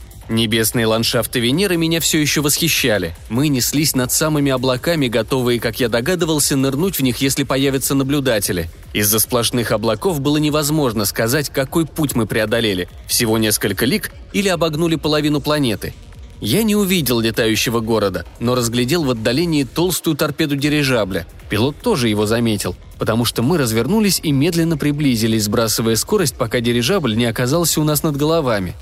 Корпус вздрогнул от внезапного толчка, затем послышались лязг и потрескивание. «Мягкий док», – прокомментировал Джарамилла. Через секунду что-то снова лязгнуло, а нос корабля неожиданно задрался. «Жесткий док», Эстебаны немного расслабились, а кабинку наполнили вой и громыхание. Нас втаскивали лебедкой внутрь дирижабля. Минут через десять мы остановились в огромном пространстве. Я понял, что манту подняли в промежуток между оболочками газовых камер. Там нас встретили шестеро. «Извини», — сказал Джарамила, — «но тебя сейчас надо ослепить. Ничего личного». «Ослепить?» Вообще-то это была хорошая новость. Если бы они не собирались меня отпускать, их бы не волновало, что я увижу. Джарамилла держал мою голову ровно, пока Франциско закрывал мне глаза выпуклыми половинками очков. Они оказались на удивление удобными. Не знаю, что удерживало их на коже, но очки были такими легкими, что я их едва ощущал. Янтарный оттенок стекол был еле заметен. Убедившись, что очки сидят надежно, Франциско четыре раза кончиком пальца постучал по ним сбоку. С каждым щелчком мир становился темнее, а после пятого и вовсе стал чернильно-черным. Я задумался, для чего солнечным очкам нужна настройка на полную темноту, а потом и сам ответил на этот вопрос. Она пригодится тем, кто работает с электронно-лучевой сваркой. Очень удобно, решил я. А хватит ли у меня наглости попросить такие же, когда меня будут отпускать? «Уверен, тебе достанет ума не регулировать прозрачность», — сказал кто-то из Остебанов. Меня вывели из люка манты, провели через ангар и усадили. «Это и есть пленник?» – спросил чей-то голос. «Да», – подтвердил Джарамилло. «Но не тот. Мы не угадали и сбили не тот флайер». «Вот дерьмо. И кто он такой?» «Техник, не с Венеры». «Правда? Так он знает что-нибудь о плане Нордвальд Грюнбаума?» Я развел руки, пытаясь выглядеть безобидным. «Послушайте, я видел парнишку лишь дважды или трижды, если вы...» Вот тут они испугались. Я услышал приглушенные голоса, но не распознал, на каком языке они совещались. Трудно было понять, сколько их там. Мне показалось не менее шести. Отчаянно хотелось увидеть их, но такой поступок, скорее всего, оказался бы фатальным. Вскоре Джарамилла произнес теперь уже ровно и невыразительно – «Ты знаком с наследником Нордвальд Грюнбаумов и лично встречался с Карлосом Фернандо?» «Встречался, но я с ним не знаком. Точнее, не совсем знаком». «Повтори, кто ты такой». Я снова рассказал о себе теперь уже с самого начала. Объяснил, как мы изучали экологию Марса, как были приглашены на Венеру для встречи с таинственным Карлосом Фернандо. Время от времени меня прерывали вопросами. Какие у меня отношения с Леей Хамакавой – Хотел бы я знать. Мы женаты? Обручены? Нет, нет. Какие у Карлоса Фернандо отношения с доктором Хамакавой? Понятия не имею. Озвучивал ли когда-нибудь Карлос Фернандо свое мнение о независимых городах? Нет. А свои планы? Нет. Почему Карлос Фернандо заинтересовался терраформированием? Не знаю. Что планирует Карлос Фернандо? Не знаю. Зачем Карлос Фернандо вызвал Хамакаву на Венеру? Понятия не имею. Что он планировал? Что он планирует? Не знаю, не знаю. Чем больше я говорил, тем более поверхностными казались мои ответы даже мне самому. Я замолчал, и наступила тишина. «Отведите его на манту», — велел первый голос. Меня отвели обратно, завели в маленькое помещение и захлопнули дверь. Когда через некоторое время никто не отозвался на мои крики, я потянулся к очкам. Они снялись после легкого прикосновения — я так и не смог сообразить, как они крепятся на лице. Осмотревшись, я понял, что нахожусь в тюрьме. Дверь оказалась заперта. Я поразмыслил над ситуацией, но пришел к выводу, что теперь знаю не больше, чем прежде, с одним лишь исключением. Мне стало известно, что не все венерианские города устраивают существующий порядок, и некоторые из них готовы кое-что предпринять, дабы его изменить. Мой каяк они сбили преднамеренно, очевидно решив, что в нем сидит Лея. Возможно, они надеялись сбить Карлоса Фернанда, но я с трудом представлял, что тот остался бы без охраны. Я решил, что телохранители, скорее всего, летали поблизости, не выпуская наследника из виду и готовые при необходимости броситься на его защиту. Но когда Карлос, Фернандо и Лея поднялись выше и полетели вокруг города, я оказался вне сферы, прикрытой охранниками. И пираты в манте воспользовались этой возможностью. Они увидели одинокий каяк и сбили его, поставив мою жизнь против своего мастерства, в надежде, что успеют примчаться и подхватить падающего пилота в воздухе. А ведь они могли меня убить. И только потому, что я, по их мнению, что-то знал. Или точнее, Лея Хамакава что-то знала о таинственном плане Карлоса Фернанда. В каком плане? Он 12-летний мальчишка, даже не подросток, почти большой ребенок. Какой у мальчишки может быть план? Я внимательно осмотрел помещение, в котором находился, на этот раз серьезнее приглядываясь к тому, как оно устроено. Все стыки оказались сварными без видимых щелей, но металл был легким, наверное, сплав алюминия и лития – Возможно, мягкий и податливый. Если бы у меня было время, если бы я мог отыскать уязвимое место и если бы у меня имелся хоть какой-нибудь инструмент, пригодный для взлома. Если мне удастся сбежать, смогу ли я вывести манту из ангара в дирижабле? Возможно. Однако у меня не было опыта управления летательными аппаратами легче воздуха, а для учебы момент казался не самым удачным, особенно если они захотят меня сбить. Ладно, допустим, все получится. И где я окажусь? В тысячи миль неизвестно от чего – до ближайшего известного мне места отсюда 50 миллионов миль. Я все еще размышлял на эту тему, когда вернулись Эстебаны. «Пристегнись», — сказал Эстебан Джарамило. «Мы отвезем тебя домой». Обратный путь оказался более сложным. Нам пришлось дважды или трижды пересаживаться с одного транспорта на другой, и во время пересадок меня снова просили надевать темные очки. Мы находились втроем на неизвестной общественной посадочной станции. Эстебаны ненадолго разрешили мне сделать очки прозрачными. Помещение было обшарпанным и унылым по сравнению с цветистой роскошью Гепатии, где даже автобусные остановки, а у них там есть автобусные остановки, были бы украшены всяческими финтифлюшками и завитушками – Джарамила повернулся ко мне и впервые за все время снял очки, чтобы посмотреть мне в глаза. Его глаза были темными, почти черными и очень серьезными. «Послушай», — сказал он, — «я знаю, что у тебя нет никаких резонов любить нас, но у нас были свои причины так поступить. И ты должен нам поверить. Мы в отчаянии. Нам стало известно, что его отец запустил какие-то секретные проекты, мы не знаем, что это за проекты, зато хорошо знаем, что свободные города ему не нужны. И мы полагаем, что молодой Грюнбаум что-то замыслил. Если ты сможешь добраться до Карлоса Фернанда, передай, что мы хотим с ним поговорить». «Если доберешься до него, выкинь его в окно», — сказал Эстебан Франциско. «Мы поймаем. Легко». Он улыбался широко, во все зубы, как бы намекая, что говорит не всерьез, но я не был уверен, что он шутит. «Мы не хотим его убивать, только побеседовать», — повторил Джарамилла. «Позвони нам, пожалуйста. Свяжись с нами». И он снова надел очки. Затем Франциско постучал по моим очкам, отключая прозрачность, и все стало темным. Направляя с боков, они завели меня в очередной транспорт. Автобус, дирижабль, ракету. В конечном итоге меня привели куда-то и велели подождать две минуты, прежде чем снять очки, а потом я могу делать что угодно – и лишь когда затих звук шагов, я задумался, как же я с ними свяжусь, если появится повод. Но спрашивать было уже поздно, я остался один. Вроде бы. Интересно, наблюдают ли за мной, чтобы проверить, выполню ли я приказ? Две минуты. Я начал считать, стараясь не чистить. Досчитав до 120, я глубоко вдохнул и постучал по очкам, делая их прозрачными – когда зрение сфокусировалось, моему взору открылась просторная станция с выведенной генетиками розовой травой и со скульптурами из железа и нефрита. Я ее узнал. Это было то самое помещение, куда мы попали, прибыв на Венеру три дня назад. Неужели только три?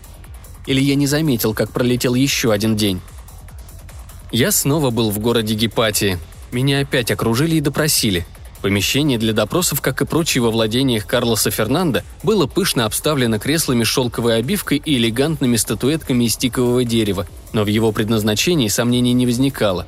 Допрос вели четыре женщины, охранницы Карлоса Фернанда, и я чувствовал, что меня без колебаний разорвут на кусочки, если я не буду откровенен. Я рассказал обо всем, что произошло, и на каждом шагу они задавали вопросы, намекая на то, что я мог бы поступить иначе – Почему я отвел каяк так далеко от других летунов и в сторону от города? Почему позволил захватить себя без сопротивления? Почему не потребовал возвращения и не отказался отвечать на вопросы? Почему не могу описать никого из подпольщиков, кроме тех двоих? Да и у тех, судя по моему описанию, нет никаких особых примет. Когда я попросил о встрече с Карлосом Фернандо, мне ответили, что такой возможности не будет. «Так вы думаете, я специально позволил себя сбить?» Обратился я к их начальнице, худой женщине в ярко-красных шелках. «Мы не знаем, что думать, мистер Тинкерман, но нам не нравится полагаться на случай». «И что теперь со мной будет?» «Мы можем организовать ваше возвращение на построенные миры, или даже на Землю». «Я не планирую улетать отсюда без доктора Хамакавы». Она пожала плечами. «На данный момент этот выбор пока за вами. Да, на данный момент», как я могу связаться с доктором Хамакавой? Тот же жест. Если доктор Хамакава пожелает, то я не сомневаюсь, что она сможет с вами связаться. А если я захочу с ней поговорить? Она вновь пожала плечами. Сейчас вы можете идти. Если нам понадобится с вами пообщаться, мы вас найдем. Когда я вернулся на Гепатию, на мне был серый комбинезон такой же, как у пиратов. Охранницы его забрали и выдали взамен костюм из паутинного шелка лавандового цвета – Костюмчик был роскошнее лучшего одеяния, в котором могла бы щеголять дорогая куртизанка в любом из построенных вокруг Земли миров. Скорее вечерний наряд, чем костюм. Тем не менее, он выглядел скромнее повседневной одежды горожан Гепатии и внимания я не привлекал. Я обнаружил, что пучеглазые очки аккуратно уложены в наколенные карманы моего наряда.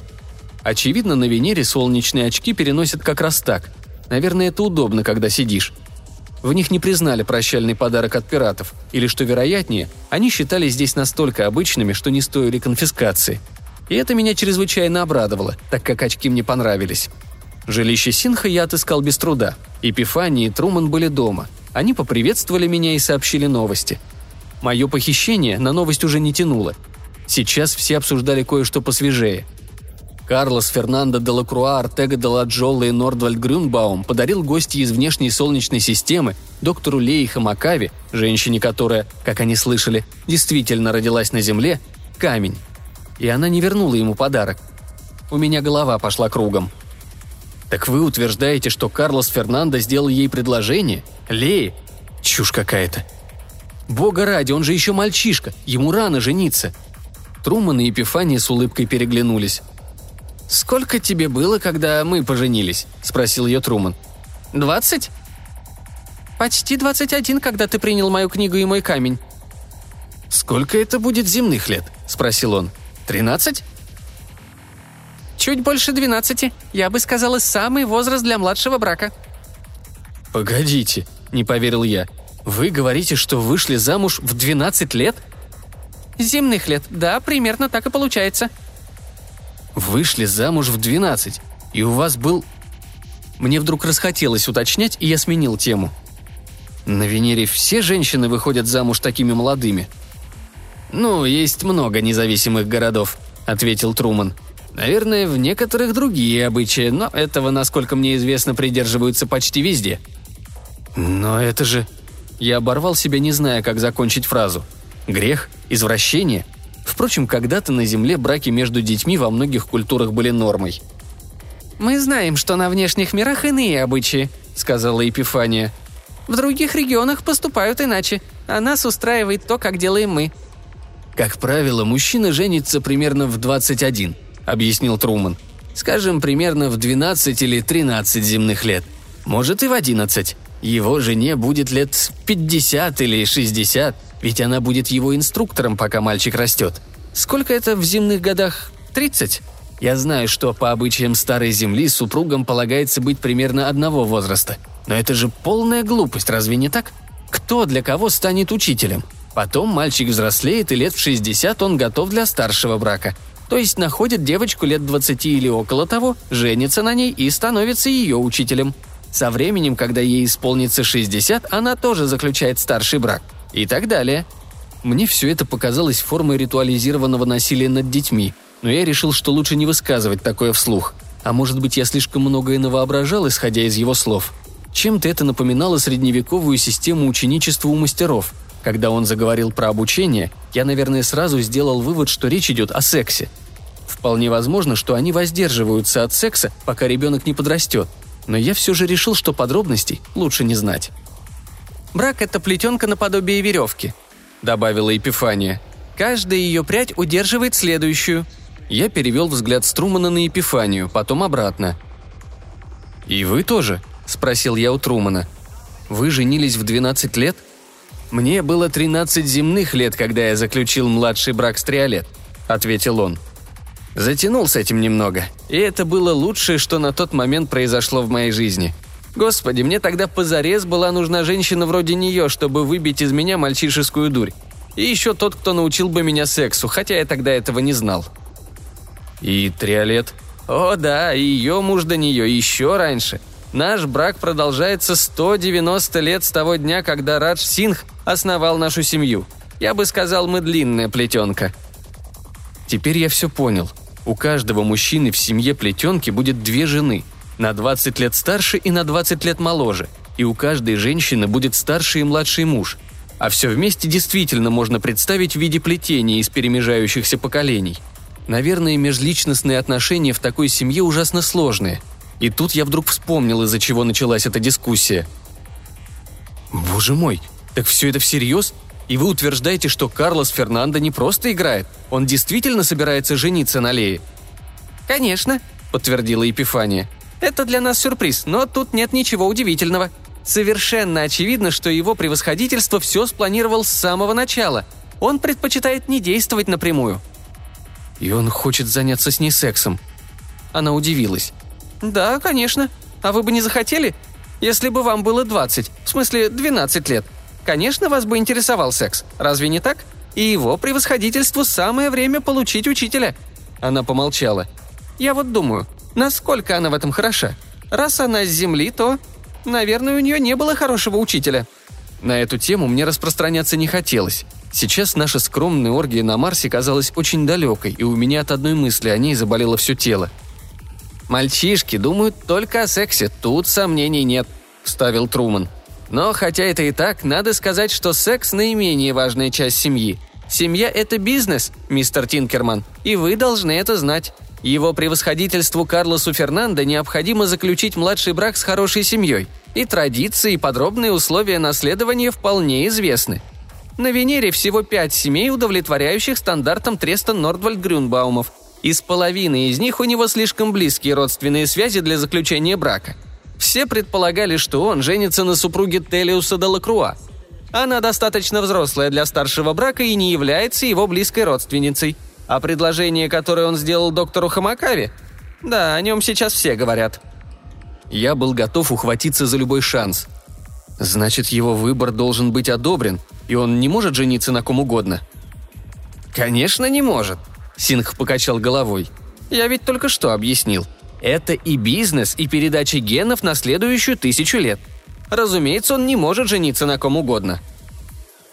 «Но мне кажется, что он перехитрил всех», — добавила Епифания. «Они думали, что загнали его в угол, не оставив выбора, но им и в голову не приходило, что он решит найти себе жену не на Венере». «Они? Кто они?» «Такое они не предусмотрели», «Но он же не может на ней жениться», – возразил я. «Она точно не из правильной семьи. Она вообще ни из какой не из семьи. Она сирота и сама мне это говорила. Ее единственная семья – институт». «Думаю, Эпифания права», – сказал Труман, покачав головой. «Он мог их просто перехитрить. Если она не из семьи и у нее нет десятков или сотен родственных связей, которые обязательно есть у любого из нас здесь, значит, против нее не смогут выдвинуть возражений. Ее образование и научные достижения, готова поспорить, в них не смогут найти изъяна», — сказала Епифания. «А то, что она сирота? Так это же отлично! Просто замечательно, совсем никаких семейных уз. Наверняка он об этом знал. И очень постарался найти самую подходящую кандидатуру. Тут и думать нечего». Она покачала головой и улыбнулась. «А мы-то все считали, что он будет еще одним бездельником, как его отец». «Это ужасно», — сказал я. «Надо что-то сделать». «Вам? Вы слишком стары для доктора Хамакавы». Эпифания взглянула на меня оценивающе. «Впрочем, вы мужчина симпатичный. Будь я лет на 10-15 моложе, я бы к вам присмотрелась. У меня есть кузены с дочками как раз нужного возраста. Так вы говорили, что не женаты?» Над горизонтом за жилищем Синха в секторе Карбон поднималось солнце. Город перемещался в дневное полушарие планеты – я так и не понял, всерьез ли Епифания предлагала найти для меня дочку-жену, но мне такое не требовалось, и я как можно вежливее отказался. Я вышел на улицу подумать, точнее, на улицу, в той мере, насколько это слово применимо для летающего города, где весь пригодный для дыхания газ находится внутри множества обитаемых пузырей. Что я мог сделать? Будь это техническая проблема, я смог бы ее решить, но она касалась отношений с людьми, а такие вещи всегда были моим слабым местом. С места, где стоял, я мог подойти к краю мира. Прозрачные оболочки, удерживающие внутри воздух, пригодный для дыхания и не пропускающий углекислый газ из атмосферы Венеры. Солнце окружало тонкая дымка из высоких разреженных облаков. Вокруг него сиял золотистый ореол Гало, а направо и налево тянулись цепочки из нескольких ложных солнц. Косые утренние лучи пронзали верхушки облаков. От яркого света у меня заболели глаза. Я вспомнил про очки в наколенном кармане и достал их – Закрепил стекла на глазах, постучал по правой стороне, пока яркость окружающего мира не уменьшилась до комфортной. И увидел зависшие в воздухе слова, написанные заглавными буквами чуть темнее фона. «Канал готов». Я повернул голову, и слова переместились вместе с полем зрения, в зависимости от фона, меняясь с темных на светлые. Канал связи открыт? Но какой связи? Уж точно не спутниковый. Источнику энергии в очках не хватило бы мощности послать сигнал на орбиту – Означает ли это, что где-то в облаках подо мной зависла манта? «Алло, алло», – произнес я. «Проверка, проверка». Никакой реакции. Может, это не аудиоканал? Я постучал по правой линзе. Темнее, еще темнее, совсем темно. Потом вернул полную прозрачность. Может, другая сторона? Я для пробы стукнул по левой половинке очков, и в поле зрения появился курсор. Немного поэкспериментировав, я обнаружил, что постукиванием можно вводить текст в ганди-кодировке. Похоже, канал только текстовый, с очень низкой скоростью передачи. Мощность передатчика наверняка крошечная, но кодировка Ганди была стандартной, и я настучал. Прм, прм. Прием, прием. Сообщение «Канал готов» стало светло-зеленым, а через секунду сменилось на «Здесь». Кто? Манта-7. Новости. КФ сделал предложение ЛХ. Известно. Еще? Нет. Окей, конец связи. Вернулось сообщение «Канал готов». Итак, канал связи у меня есть, если понадобится. Вот только я не видел, как это может мне помочь. Я возвратился к оболочке и начал ее разглядывать. Там, где я находился, имелась огромная прозрачная панель, квадрат со стороной около 10 метров. Я стоял возле нижней части панели, где она прилегала к соседнему листу, соединенная с ним швом из очень тонкого углерода. Я нажал на лист и ощутил, как тот слегка прогнулся. Толщиной он был не более миллиметра, и это вполне здраво. Нет смысла делать оболочку тяжелее, чем необходимо. Я постучал по панели ладонью и почувствовал вибрацию. По прикидкам, резонансная частота равнялась нескольким герцам. С инженерной точки зрения уязвимым местом был стык. Если там панель достаточно сильно изогнется, то выскочит из крепления. Удовлетворенный тем, что решил хотя бы одну техническую головоломку, я принялся размышлять над словами Епифании. Карлосу Фернандо предстояло жениться на женщине из семьи Телиуса де Лакруа – Кем бы она ни была, она могла с облегчением узнать, что Карлос Фернандо строит другие планы, потому что вполне могла считать, что этот договорной брак – ловушка. Но все же, кто она и что думает о новом плане Карлоса Фернандо? Охранницы ясно дали понять, что я не должен общаться с Карлосом Фернандо или Леей. Но мне никто не запрещал доступ к семейству Телиуса де Лакруа. Все местные семьи казались хорошо организованной мешаниной из детей и взрослых всех возрастов – но теперь, когда я стал немного понимать общественную систему Венеры, она приобрела больше смысла. Жена Телиоса де Лакруа, еще недавно потенциальная невеста его превосходительства Карлоса Фернанда, оказалась дамой с коротко подстриженными седыми волосами лишь на несколько лет старше меня. Я понял, что уже видел ее раньше. На банкете она сидела рядом с Карлосом Фернандо. Она представилась как Миранда Телиос де Лакруа и познакомила меня со своим старшим супругом, крепким мужчиной лет 60. «Нам в семье не помешал бы молодой муж», — сказала она. «Мы стареем, а на детей рассчитывать нельзя. Они просто вырастают и женятся сами». С ними были две девочки, которых Миранда представила как своих дочерей. Когда их привели со мной познакомиться, девочки вели себя тихо, стараясь не привлекать к себе внимания, и приветливо улыбались, но при этом наклоняли головы и поглядывали на меня снизу вверх сквозь ресницы. Как только взрослые от них отвлеклись, я заметил, что обе из-под тяжка меня изучают. Еще вчера я бы этого даже не увидел.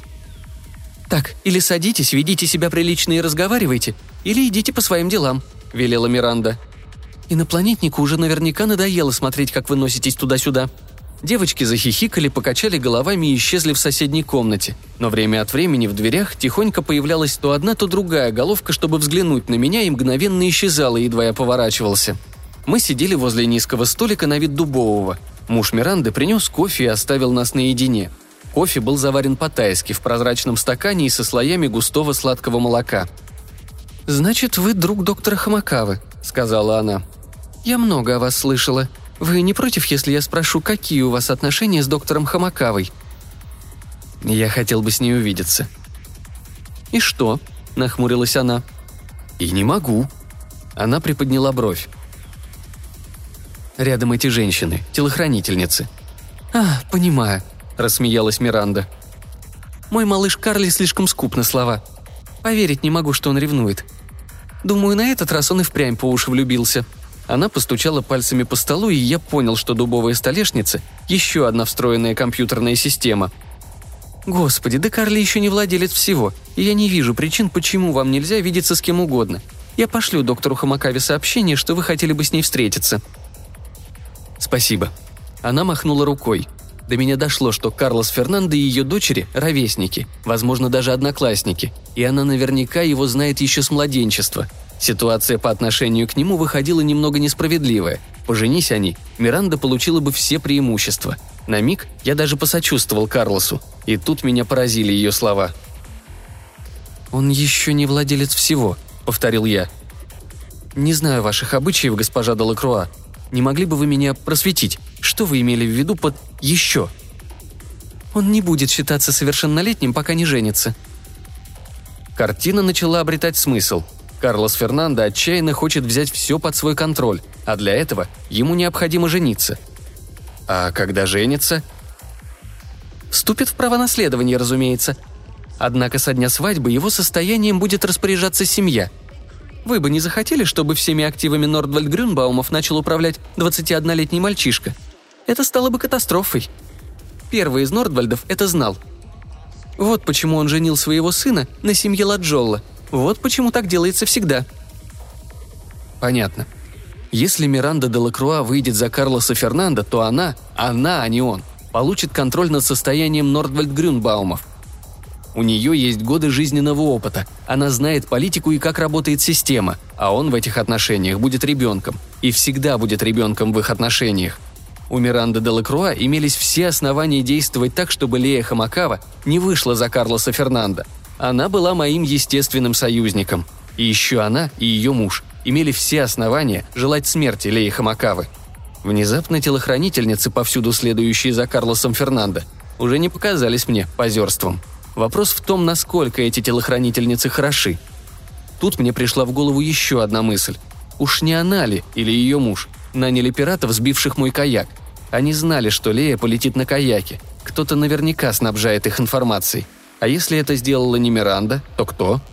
Я взглянул на нее с новыми подозрениями.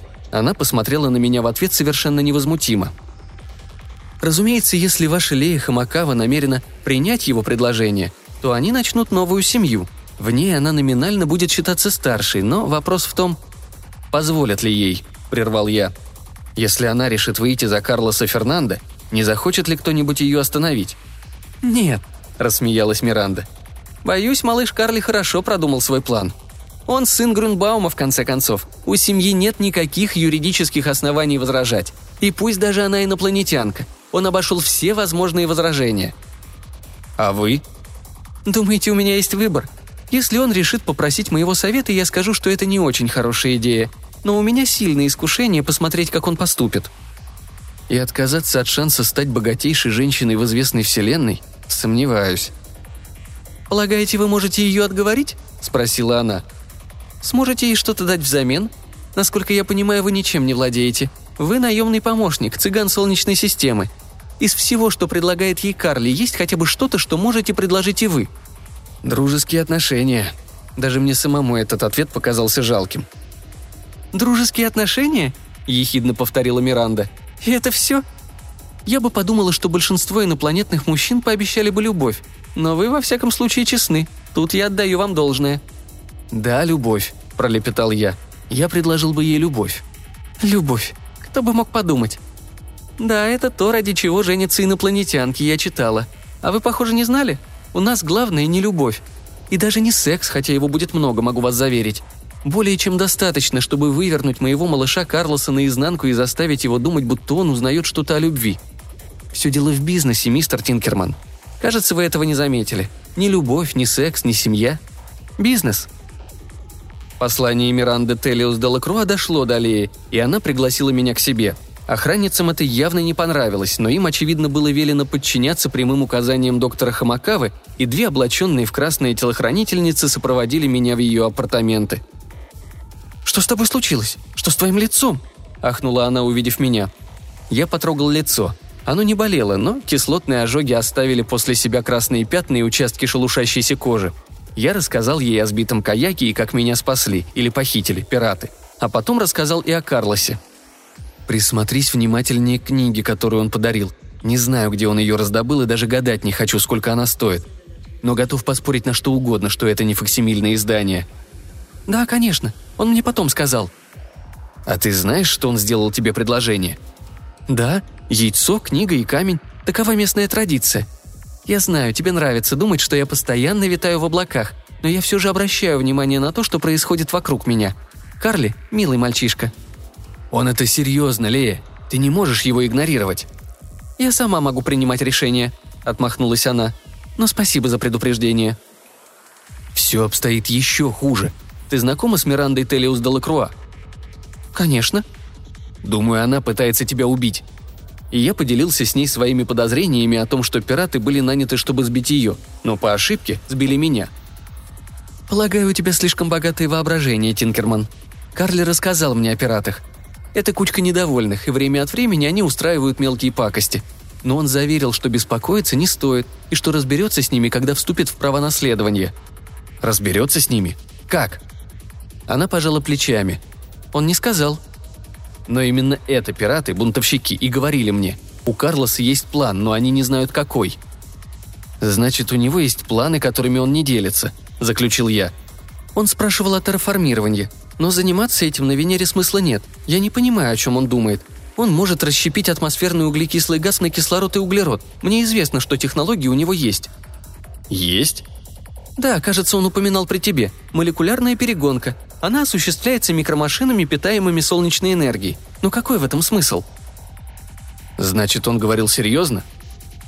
«Во всяком случае, он серьезно об этом думает. Но результат окажется бессмысленным. Почти чистый кислород под давлением 60 или 70 бар. Такая атмосфера станет еще смертоноснее, чем из углекислого газа, и она не решит проблему парникового эффекта. При такой толщине слоя даже кислород становится парниковым газом. Ты ему объяснила? А он уже знал. И летающие города больше не будут летать. Они держатся за счет того, что газ внутри них, пригодный для дыхания воздух, легче венерианского. Преврати углекислоту Венеры в чистый кислород, и города упадут с неба. Но но его это, похоже, не волнует. Значит, терраформирование сделает Венеру необитаемой, и он это знает. Так что он планирует? Она пожала плечами. Не знаю.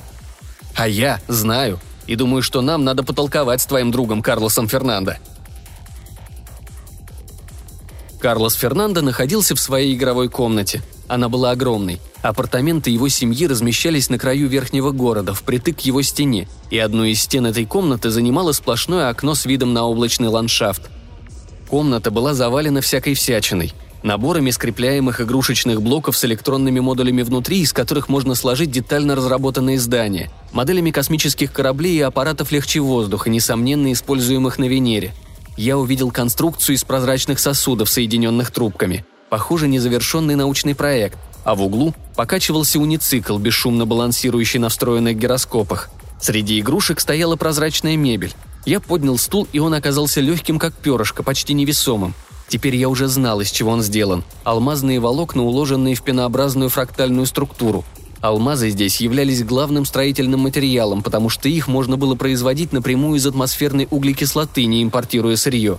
Они тут были экспертами по алмазам, и это меня пугало. Когда две охранницы привели нас в комнату, Карлос Фернандо находился в конце, противоположном от гигантского окна, спиной к нему и к нам. Разумеется, он знал, что мы придем, но когда объявили о нашем прибытии, не повернулся, а лишь бросил через плечо. «Все в порядке, я сейчас подойду». Охранницы вышли.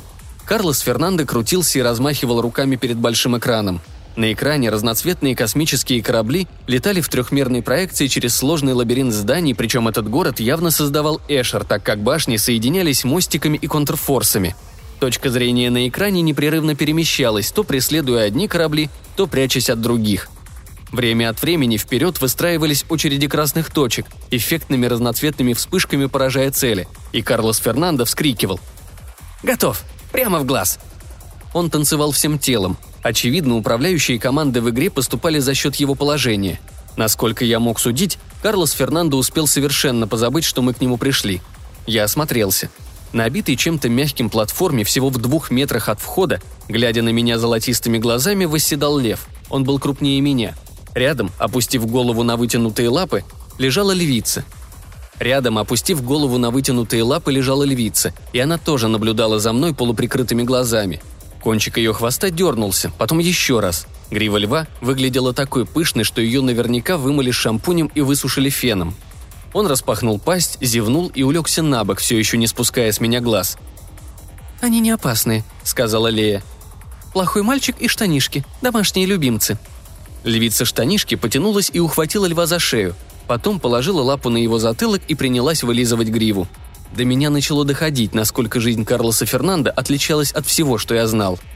На стенах, ближе к тому месту, где играл Карлос Фернандо, располагалось еще несколько экранов. На левом светилось частично решенное домашнее задание – дифференциальное исчисление. Он выполнял дифференцирование с цепным правилом и бросил работу наполовине, когда или застрял в расчетах, или заскучал. На соседнем экране была визуализирована структура атмосферы Венеры. Домашнее задание – я присмотрелся. Если это домашнее задание, то наука об атмосфере интересует его гораздо больше, чем математика. Изображения покрывали многочисленные примечания, а рядом было открыто с полдюжины окон с дополнительной информацией. Я шагнул к экрану, чтобы прочесть поближе. Экран погас. Я обернулся и увидел Карлоса Фернандо с недовольным лицом. «Это мои вещи», — заявил он. «И я не хочу, чтобы ты смотрел на мои вещи, когда тебя не просят. Ясно?» Он повернулся к Лее, и выражение на его лице сменилось на нечто для меня непонятное. Наверное, он с удовольствием дал бы мне пинка и вышиб отсюда, но опасался рассердить Лею. Ему нужно было сохранить ее расположение. «Что он здесь делает?» – спросил Карлос. Она взглянула на меня и приподняла брови. Я подумал, что и сам хотел бы это знать, но раз уж так далеко зашел, то лучше что-то ответить. Я дошагал до огромного окна и посмотрел на облака. Сейчас там был виден другой город, голубоватый из-за расстояния – игрушечный шарик на фоне золотого горизонта. «Среда Венеры уникальна», — сказал я. «Подумать только, что твой предок, Уда Нордвальд, собрал все это воедино».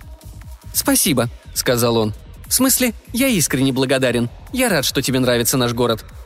«И все другие тоже. Это потрясающее достижение. Только гений мог предвидеть все это и соорудить первый летающий город. Угадать в этой планете пристанище, где смогут жить миллионы или миллиарды, в небесах еще множество свободного места, а когда-нибудь, возможно, даже триллионы. «Да», — согласился он, — «наверное, такое действительно впечатляет». «Очень впечатляет». Я развернулся и посмотрел ему в глаза. «Тогда почему ты хочешь все это уничтожить?» «Что?» – удивилась Лея. Карлос Фернандо открыл рот и начал что-то говорить, но сразу закрыл его. Посмотрел вниз, потом налево, направо. «Я... я...» Он смолк. «Я знаю твой план», — сказал я. Такие микромашины будут перерабатывать углекислый газ в кислород, а когда атмосфера изменится, города опустятся на поверхность, они перестанут быть легче воздуха и не смогут больше летать. Ты ведь это знаешь, я прав? Ты сознательно хочешь это сделать. «Но он же не сможет», — сказала Лея. «Ничего не получится. Углерод начнет...» И тут она запнулась. «Алмазы», — догадалась она. Он собирается превратить лишний углерод в алмазы. Я протянул руку и поднял один из алмазных столов. Он почти ничего не весил. Наномашины. Та самая молекулярная перегонка, о которой ты говорил. Знаешь, кто-то однажды сказал, что проблема Венеры не в том, что ее поверхность слишком горячая. Мы прекрасно чувствуем себя здесь, где воздух имеет такую же плотность, что и на Земле. Проблема в том, что поверхность Венеры просто чертовски ниже уровня моря. Но на каждую тонну атмосферы, которую твои молекулярные машины переработают в кислород, ты получишь четверть тонны чистого углерода, а атмосфера здесь примерно тысяча тонн на квадратный метр. Я повернулся к Карлосу Фернандо, который так и не смог выдавить ни слова. Его молчание было красноречивее любого признания. Твои машины превратят этот углерод в алмазные волокна и начнут строительство снизу вверх. Ты собираешься создать новую оболочку, так ведь? Полностью искусственную – Платформа идеальной высоты – 50 километров над старой каменной поверхностью, и воздух там уже будет пригодным для дыхания. Карлос наконец-то обрел голос. «Да, машины создал отец, но идея использовать их, чтобы построить оболочку вокруг целой планеты – это идея моя. Только моя. Очень умная идея, согласись. Разве я не прав?» «Ты не можешь владеть небесами», – сказал я. «Зато ты можешь владеть землей. Тебе осталось лишь создать эту землю. И все города рухнут, и бунтарских городов не станет, потому что городов не будет вообще. Ты завладеешь всем, каждому придется идти к тебе». «Да!» Теперь Карлос улыбался глуповато и широко. «Разве не здорово?» Наверное, он увидел мое лицо, потому что добавил. «Эй, вот этого не надо! Толку от них никакого! В этих бунтарских городах одни мятежники и пираты!» Глаза Леи расширились. Он повернулся к ней и сказал – Послушай, а почему я не должен этого делать? Назови хотя бы одну причину. Их вообще тут быть не должно. Летающие города придумал мой предок. А они его идеи украли, поэтому теперь я должен их сбить. По-моему, так будет лучше». Он обратился ко мне. «Ладно, слушай. Ты вычислил мой план. Это прекрасно, отлично, никаких проблем, хорошо? Ты умнее, чем я прежде о тебе думал, и я это признаю. А теперь мне надо лишь, чтобы ты пообещал никому не рассказывать, ладно?» Я покачал головой. «Тогда убирайся». Он снова повернулся к Лее, опустился на колено и потупил взгляд. «Доктор Хамакава, я хочу, чтобы ты вышла за меня. Пожалуйста». Лея покачала головой, но он смотрел вниз и не мог ее видеть. «Мне очень жаль, Карлос», — сказала она. «Мне очень жаль». Он был всего лишь мальчишкой, окруженным своими игрушками, и пытался уговорить взрослых посмотреть на ситуацию так, как хотелось ему. Когда он поднял взгляд, его глаза наполнились слезами. «Пожалуйста!» – взмолился он. «Я этого хочу! Я дам тебе что угодно, все, что пожелаешь! Ты получишь все, чем я владею, всю планету, все!» «Мне очень жаль», — повторила она. «Мне очень жаль». Он поднял модель космического корабля и стал ее рассматривать, притворяясь, будто неожиданно ей заинтересовался. Затем аккуратно положил модель на стол, подобрал вторую и встал, не глядя на нас. Потом шмыгнул и вытер глаза, явно забыв, что держит этой рукой модель корабля и попытавшись сделать это небрежно, как если бы мы не заметили, что он плачет. «Ладно», — сказал он. «Знаете, а улететь отсюда вы не сможете. Этот парень слишком о многом догадался. План сработает только если останется тайной, если мятежники не будут знать, что их ждет. И не подготовятся. Вам придется остаться здесь. Ты будешь жить у меня, я... Не знаю. Что-нибудь придумаю». «Нет», — возразил я.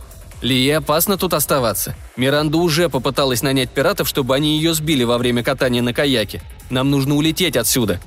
Карлос посмотрел на меня. «Миранда?» – вопросил он с неожиданным сарказмом. «Да ты шутишь! Это я намекнул пиратам. Я! Решил, что они тебя похитят и оставят у себя. Жаль, что они этого не сделали». Он обратился к Лее. «Пожалуйста, согласись. Ты станешь богатейшим человеком на Венере. Самый богатый в Солнечной системе. Я все отдам тебе. Ты сможешь делать все, что захочешь». «Мне очень жаль», — повторила она. «Это щедрое предложение, но мой ответ нет». В комнату скользнули телохранительницы Карлоса. Очевидно, у него имелся какой-то способ беззвучно их вызвать. Их становилось все больше, и они уже держали оружие, пока не нацеливая его. Я попятился к окну. Лея тоже. Город успел немного повернуться, и теперь в окно били косые солнечные лучи. Я надел очки. «Ты мне доверяешь?» – тихо спросил я. «Конечно», – ответила Лея. «И всегда доверяла». «Иди сюда». «Канал готов», – замигало в углу поля зрения – я небрежно поднял руку и постучал сбоку по левой линзе. «Прм, манта, ирм».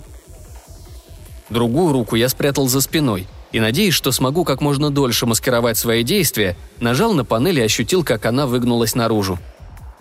«Здесь». Нажать, нажать. Все дело в ритме. Когда я подобрал резонансную частоту панели, у меня появилось ощущение правильности, которое нарастало подобно раскачиванию кресла-качалки, подобно сексу – Левой рукой я взял Лею за руку, а правой сильнее надавил на стекло. Теперь я вкладывал в это усилие свой вес, и панель стала заметно выгибаться. Окно начало издавать звук, инфразвуковой гул, который нельзя услышать, но можно ощутить. При каждом нажатии оконная панель все больше выгибалась наружу. «Что ты делаешь?» – завопил Карлос. «С ума сошел!» Нижняя часть выгнулась, и край панели отделился от рамы. Запахло кислотой и серой. Охранницы побежали к нам, но, как я и надеялся, не стали стрелять, опасаясь, что поврежденная панель может полностью разрушиться. Окно скрежетало и дергалось, но держалось за счет других стыков. Показалась узкая вертикальная щель между окном и рамой. Я притянул Лею к себе и бросился назад, прижимаясь к стеклу, скользя вдоль выгнутой панели и давя на нее, чтобы щель стала как можно шире. Падая, я легонько поцеловал ее в шею. Она могла вырваться из моего захвата, могла освободиться, но не стала этого делать. «Задержи дыхание и зажмурься», – прошептал я, когда мы вывалились через образовавшуюся дыру в бездну и с последним глотком воздуха сказал «Я люблю тебя». Она ничего не ответила. Она всегда была практична и знала достаточно, чтобы не пытаться говорить, когда следующий вдох может наполнить легкие кислотой. Но все же мне показалось, что она прошептала «Я тоже тебя люблю». Свободной рукой я настучал. «Манта, нужен подхват. Срочно». И мы полетели вниз – «Секс там был абсолютно ни при чем», — сказал я. «Вот чего я не смог понять». Мы находились в манте, обмазанные лечебной мазью, но в целом невредимые. Пираты снова совершили чудо, подхватив нас в воздухе. Они получили нужную им информацию, а в обмен помогут нам улететь отсюда, в наши родные холод, темноту и пустоту между планетами.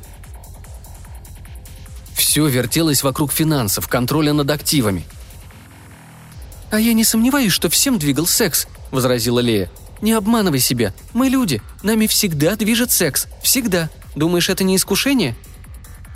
«Возможность вылепить из мальчишки именно то, что тебе хочется. Конечно же, секс. Секс и контроль. А деньги – это лишь оправдание, которое они для себя выдумали». «Но для тебя это не было искушением».